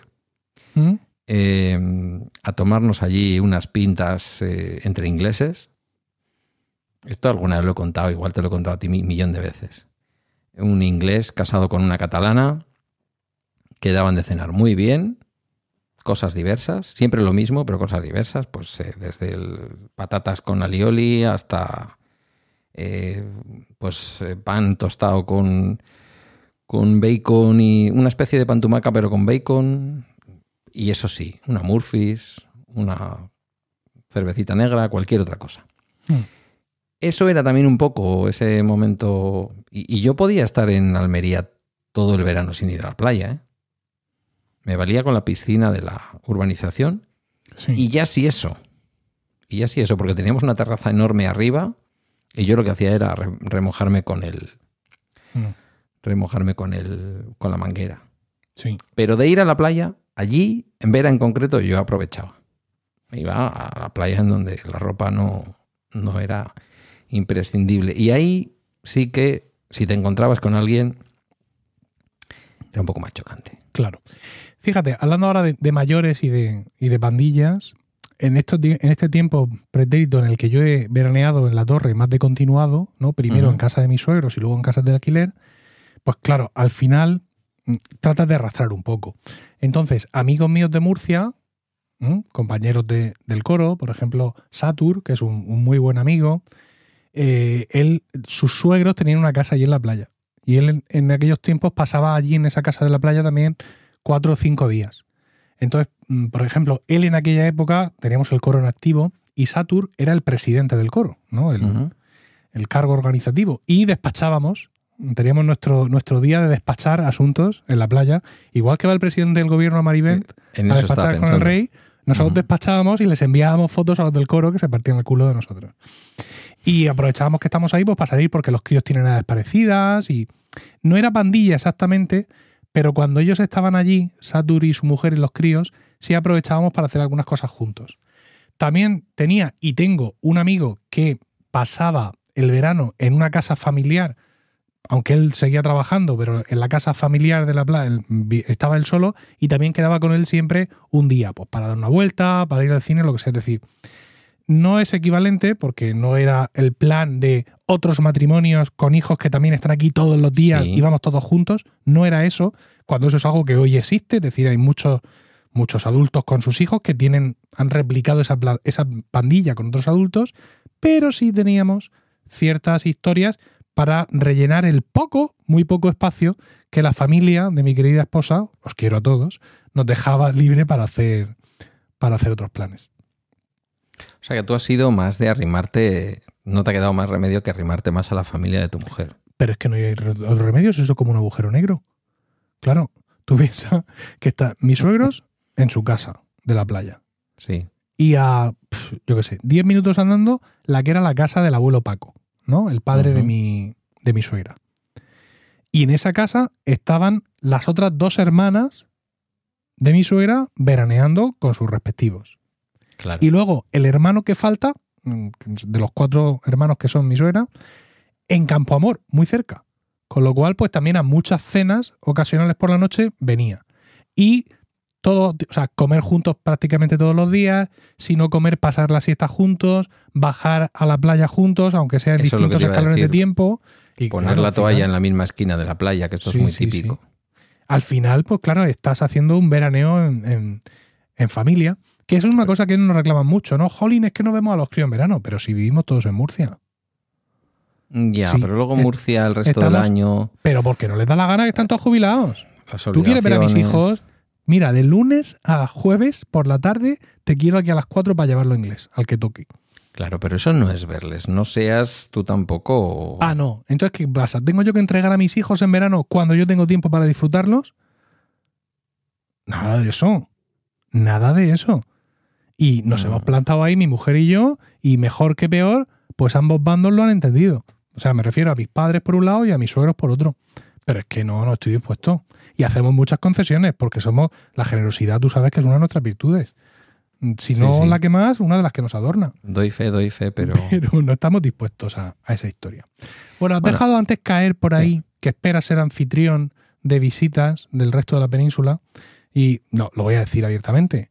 Eh, vamos a ir a Bilbao.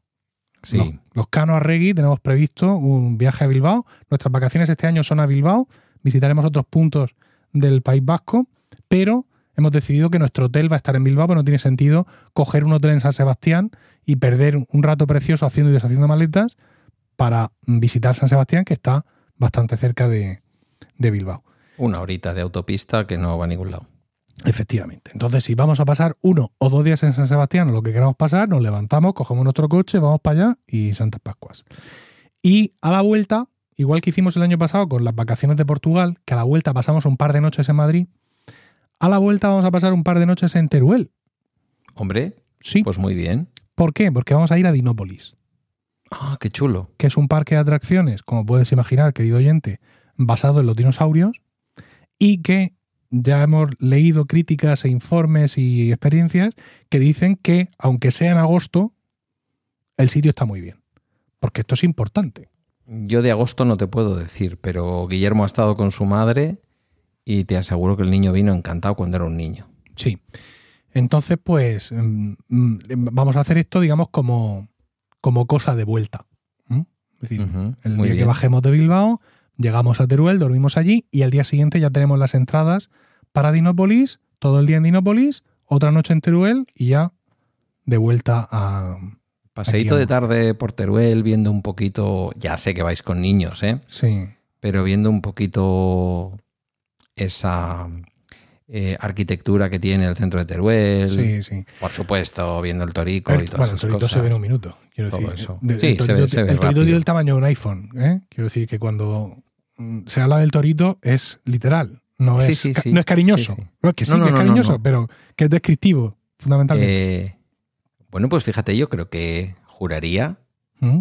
no juraría, no estoy absolutamente seguro que Guillermo y yo hemos estado en Teruel ¿Mm? cuando fuimos a Murcia. ¿Mm? ¿Sí? ¿Te acuerdas? eh, Sí, sí, sí. Pues En aquel viaje a. Murcia. A ver, yo, yo ya he estado en Teruel, porque como ya alguna vez creo que he contado aquí, muchos de, de mis veranos pasaba una semana en Daroca, que es un pueblo de Zaragoza. Uf, Porque tiene- allí- eso tiene un refrán horrible. Allí sí se celebra se celebra todavía el, el curso y festival de música antigua de Daroca, donde van grandes Ah, mira. espadas de todo el mundo a impartir eh, seminarios de sus instrumentos y también hay un festival de música antigua de eh, mil pares de pelotas. Y entonces yo iba- empecé a ir allí, luego empecé a llevarme gente del coro, algún año fuimos todo el coro allí a estar cantando en el curso y, de- y claro, en todos esos años de ir, pues daba para mucho. Eh, nos vamos un poco antes y vamos a Zaragoza, o de vuelta nos vamos a Zaragoza, o de vuelta paramos por Teruel. Y nos daba para hacer un poco de, de turismo adicional después de, de la semana en Daroca. Que se han expandido además muy bien por ahí las carreteras, que, que hay mucha doble vía y este tipo de cosas. Sí. Hay un dicho muy feo que no voy a decir. ver, pero lo- no, no, no lo puedo decir aquí, por Dios. Un hombre en deconstrucción no puede decir lo que se decía de Daroca. Ah, lo imagino. Sí, eso lo tienes que conocer porque eso hay se ha cárcel dicho. en Daroca. ¿Cuál? Que hay, hay, hay un, un establecimiento penitenciario en Daroca. ¿Cierto? ¿Tienes razón? Sí, sí, cierto. Sí. Y había un dicho horrible sobre las Sí. mujeres de Daroca, no, que no voy a traer aquí No, no, a la memoria. No merece la pena. Eh, eso sí era, eso no era machismo, eso era ya. Eso era tener el, el carnet de Vox 40 años antes de que existieran. Mm, Que es de cuando son la mayoría de los carros de Vox. Sí, de aquella época. Todo También es verdad. También es verdad. Eh, pues no lo sé. No sé yo si le estáis eh, quitando a vuestros hijos lo de la playa, pero les vais a dar lo de Bilbao. Bilbao va a ser una experiencia. Hmm. Yo no sé muy bien qué esperáis, qué queréis. Todavía no lo hemos visto, Rocío y yo. ¿eh? Hemos tenido un par de conversaciones rápidas, pero esta misma semana, No habéis estado nunca. ella sí, Ah, vale. en los viajes de verano que hacía con sus padres. Pero yo no he estado. Pero ella ha estado, o sea, desde que está conmigo, llevamos juntos 17 años, ella no está en Bilbao. Con lo cual, alguna cosa nueva habrá, ¿no? Ah, Algo habréis puesto Uf, nuevo para que vea la Uf, en criatura. 17 años no Sí. va a conocer Bilbao. Por eso.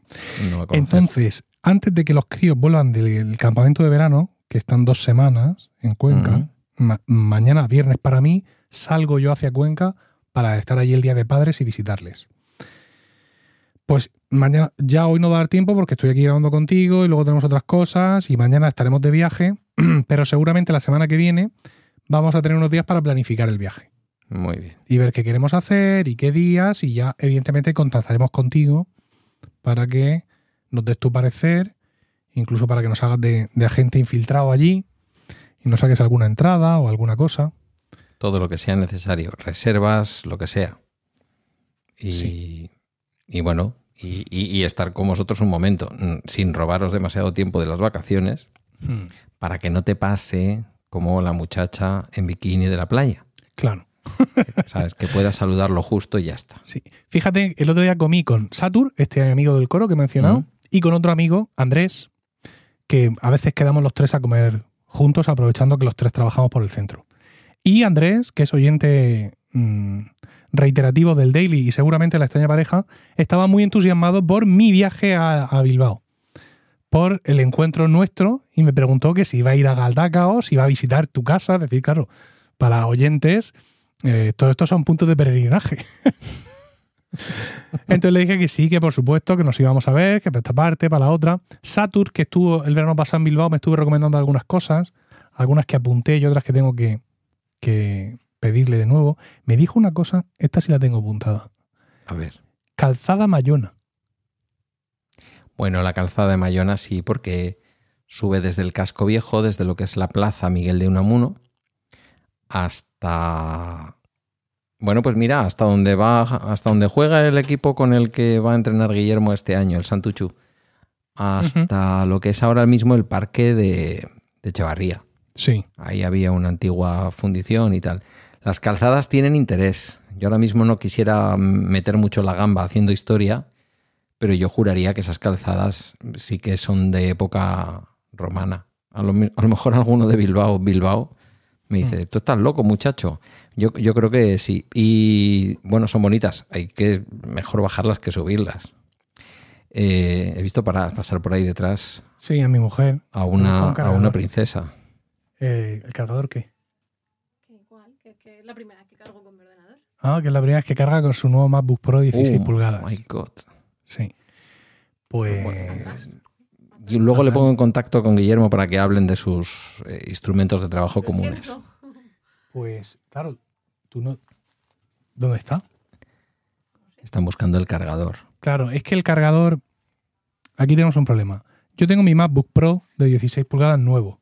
Y tengo aquí mi cargador, que se lo podría M2, dejar. M2 Pro. Ah, espera, no, que, espera, Rosy, que sí. igual no lo has comentado. Es el de aquí. No, a ver, ¿cuál es? es? es M2 Pro, sí, por cierto, que de audiencia, a ver, déjamelo. Es que, claro, tenemos muchos cargadores a mano, pero no le quiero dar un cargador de 20 vatios. Rocío está saludando a, a pantalla. Yo que no Este- quería molestar y acabo aquí No, no te preocupes. paralizando. Mira, coges este cable Estábamos hablando y de ahora ti. te voy a dar yo mi cargador.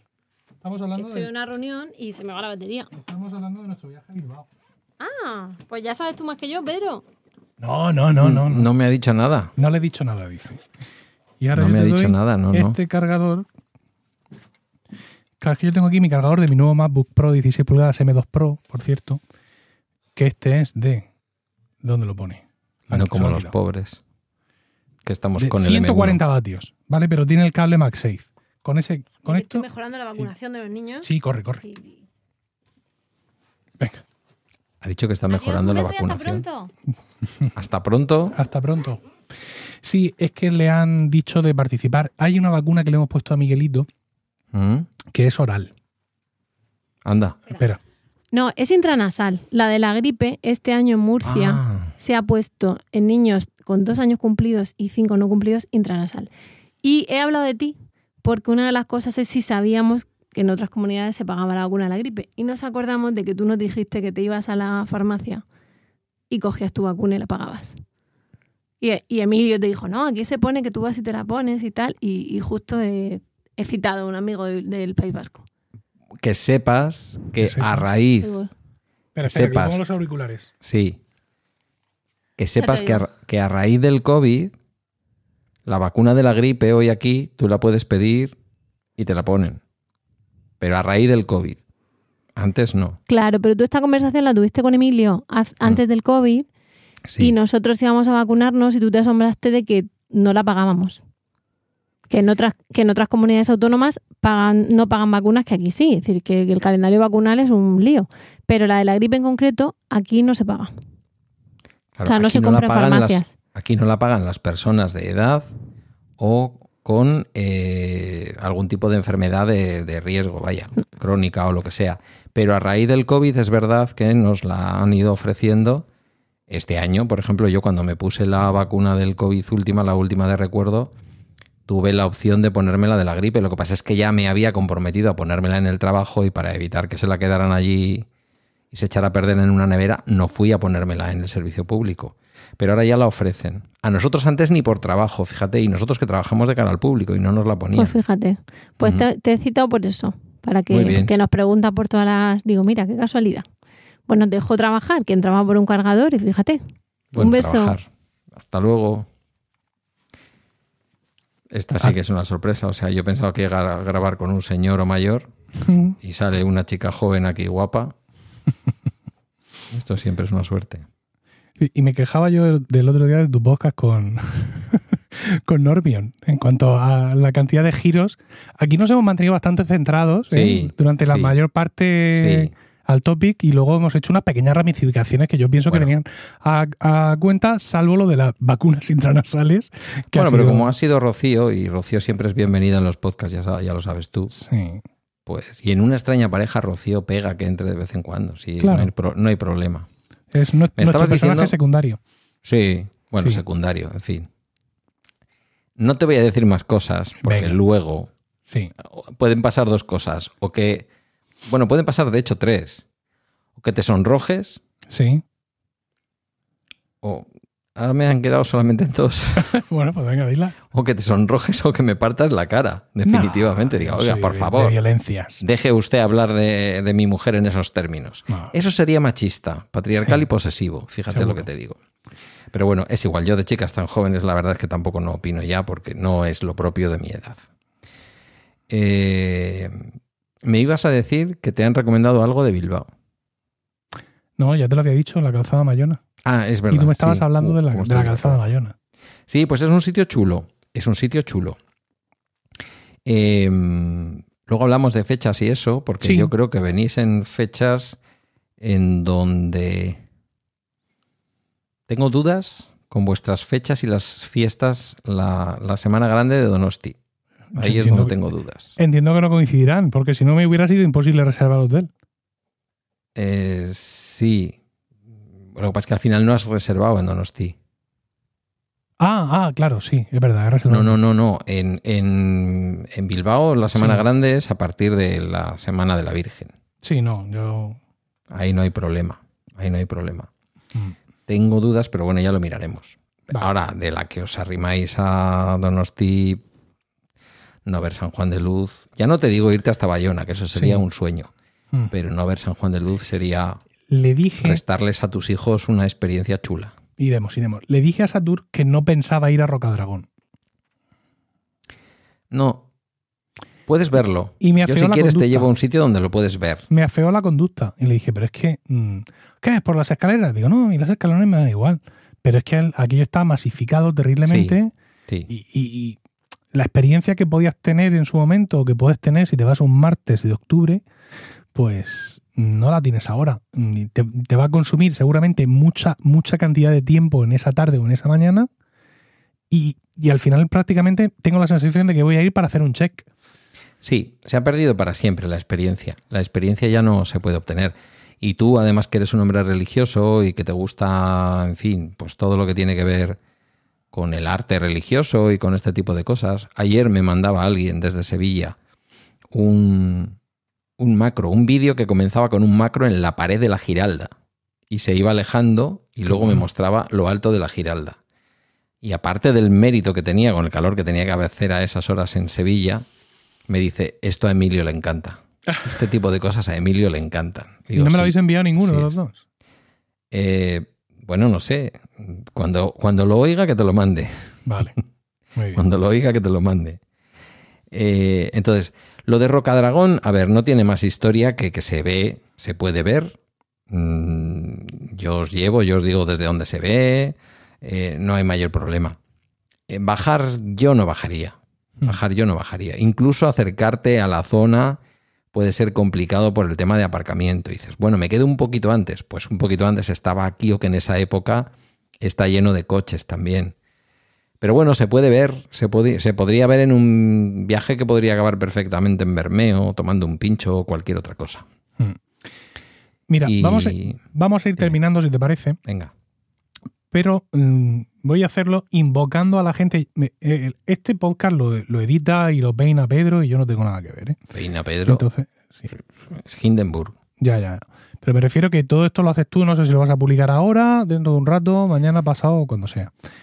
Pero mm, mañana respecto de cuando nosotros estamos grabando, es decir, el viernes 21, que será seguramente cuando lo publiquemos. se publica un capítulo especial de Bala Extra, porque ya sabéis, si no lo digo yo, que Bala Extra los viernes tiene capítulo especial, en este caso con eh, arroba Llagospierre, con la historia de las vacaciones.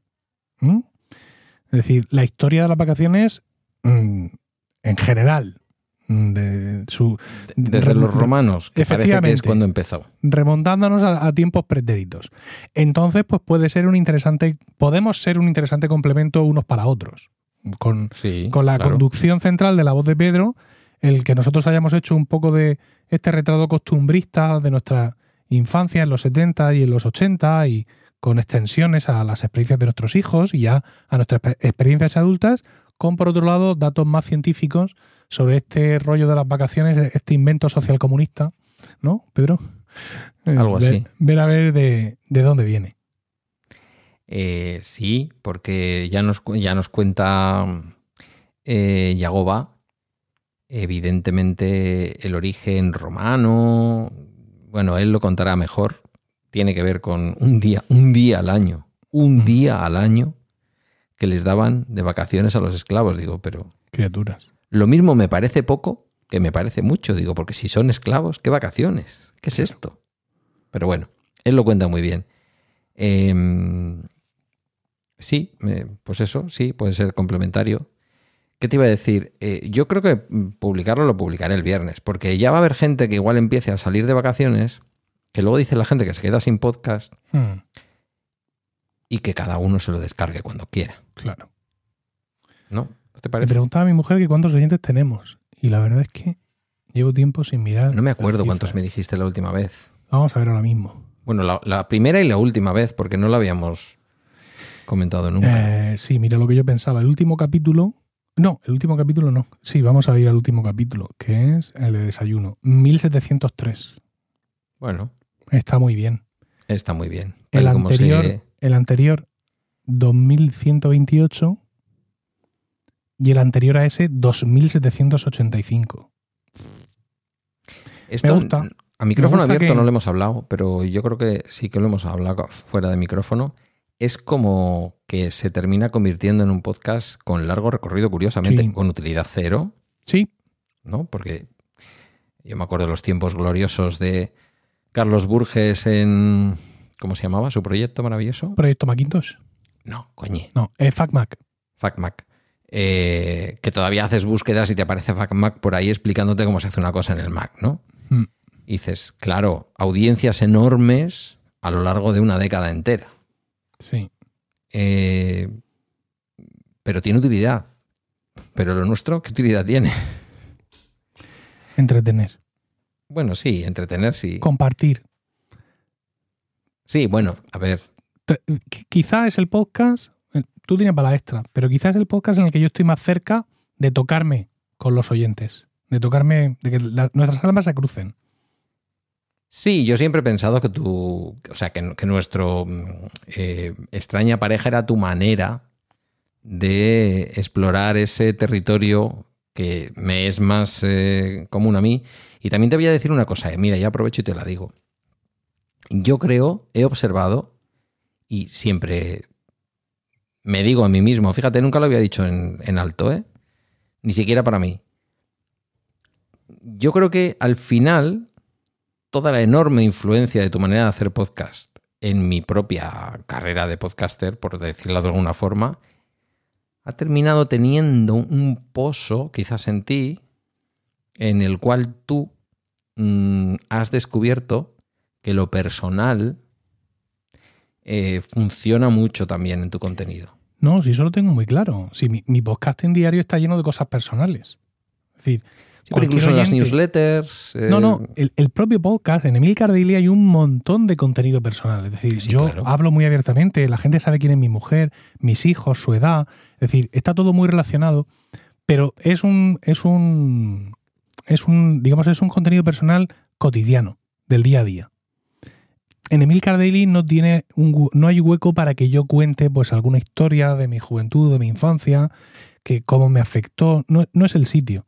Si es un sitio donde yo me, me expongo bastante, mm, ofrezco mucho más contenido personal del que ofrecen otros podcasts de la, de la competencia, porque es mi estilo Sí. de hacer las cosas, Sí, sí, es así. pero no tenía yo hasta este un podcast donde abrirme un poco más. Bueno, pues mira, me alegro. Al fin y al cabo, eh, lo haces con, con un profesional que incita a que la gente se hable, se abra eh, y que además yo creo que es lo que mejor hago en mi trabajo, la verdad.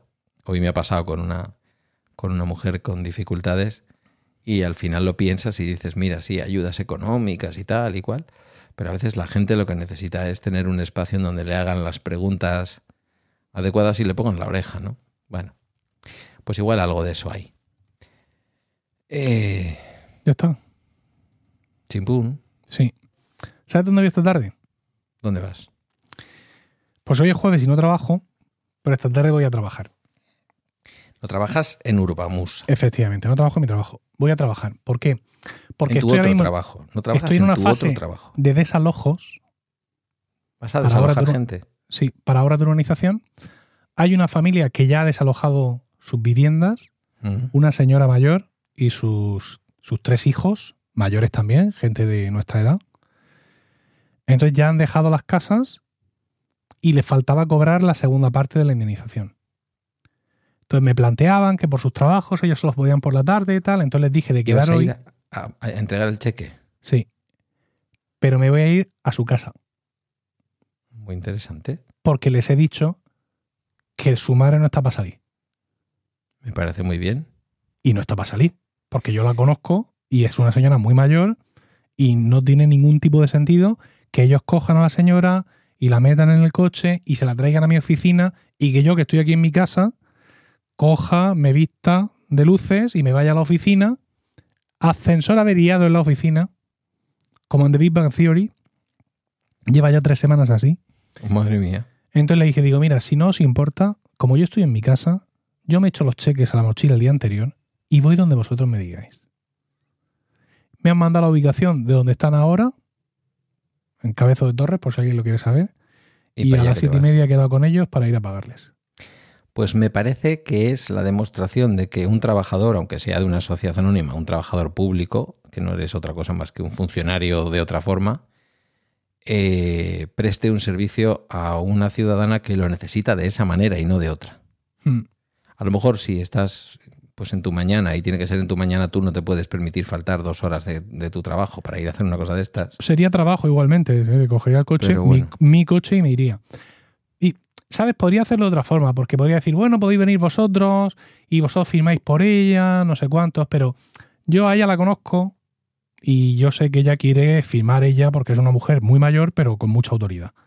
Y yo sé que ella quiere coger su cheque y dar por zanjada esta historia en la que lleva metida muchos años, porque es una familia a la que le han afectado dos sectores urbanísticos, a falta de uno. A falta de uno o dos. Y este segundo ya se les ha llevado para adelante la casa, que no es ningún drama porque ellos tienen posibles, han vendido sus suelos anteriores, todo muy bien, pero te están sacando de tu casa. Un mes de julio de 2023 con Sí. ochenta y pico años. Algún día hablaremos de esto. Algún día hablaremos de esto porque a veces cuando te escucho con, con los temas del trabajo, eh, pienso si alguna vez se os ha podido complicar alguna cosa de estas y habéis Joder. tenido que llegar a un juicio y un lanzamiento y, Sí, toda la tragedia que eso supone, ¿no? Yo no lo he vivido en persona, desde que estoy yo al frente de estas cosas no nos ha pasado, pero en mi empresa sí ha habido desalojos judiciales. Mm. Y, y chungos. Y chungos. No, no conozco un desalojo de esos que no sea chungo. Sí. A mí me toca estar en el otro lado. Mm. Eh, un, día, un día lo tenemos que hablar esto. Sí. Ya está.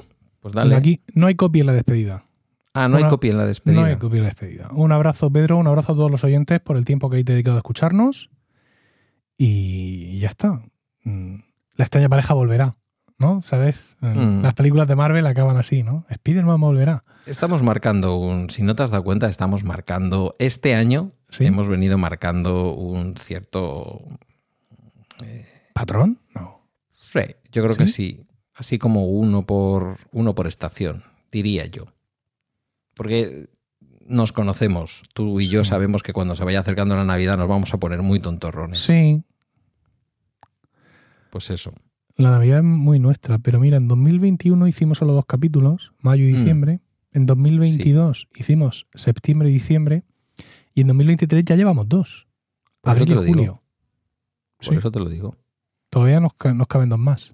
Que creo que si lo juntamos con el del 22 estamos haciendo invierno, primavera, verano, y otoño. y lo que vuelva. Luego. Sí. Pues nada, Pues Pedro. gracias Querido, un abrazo. una vez más por, por llevarme de la mano en este otro podcasting. Y, y nada, seguimos en contacto. Pues un beso. Un Hasta beso. luego. Hasta luego.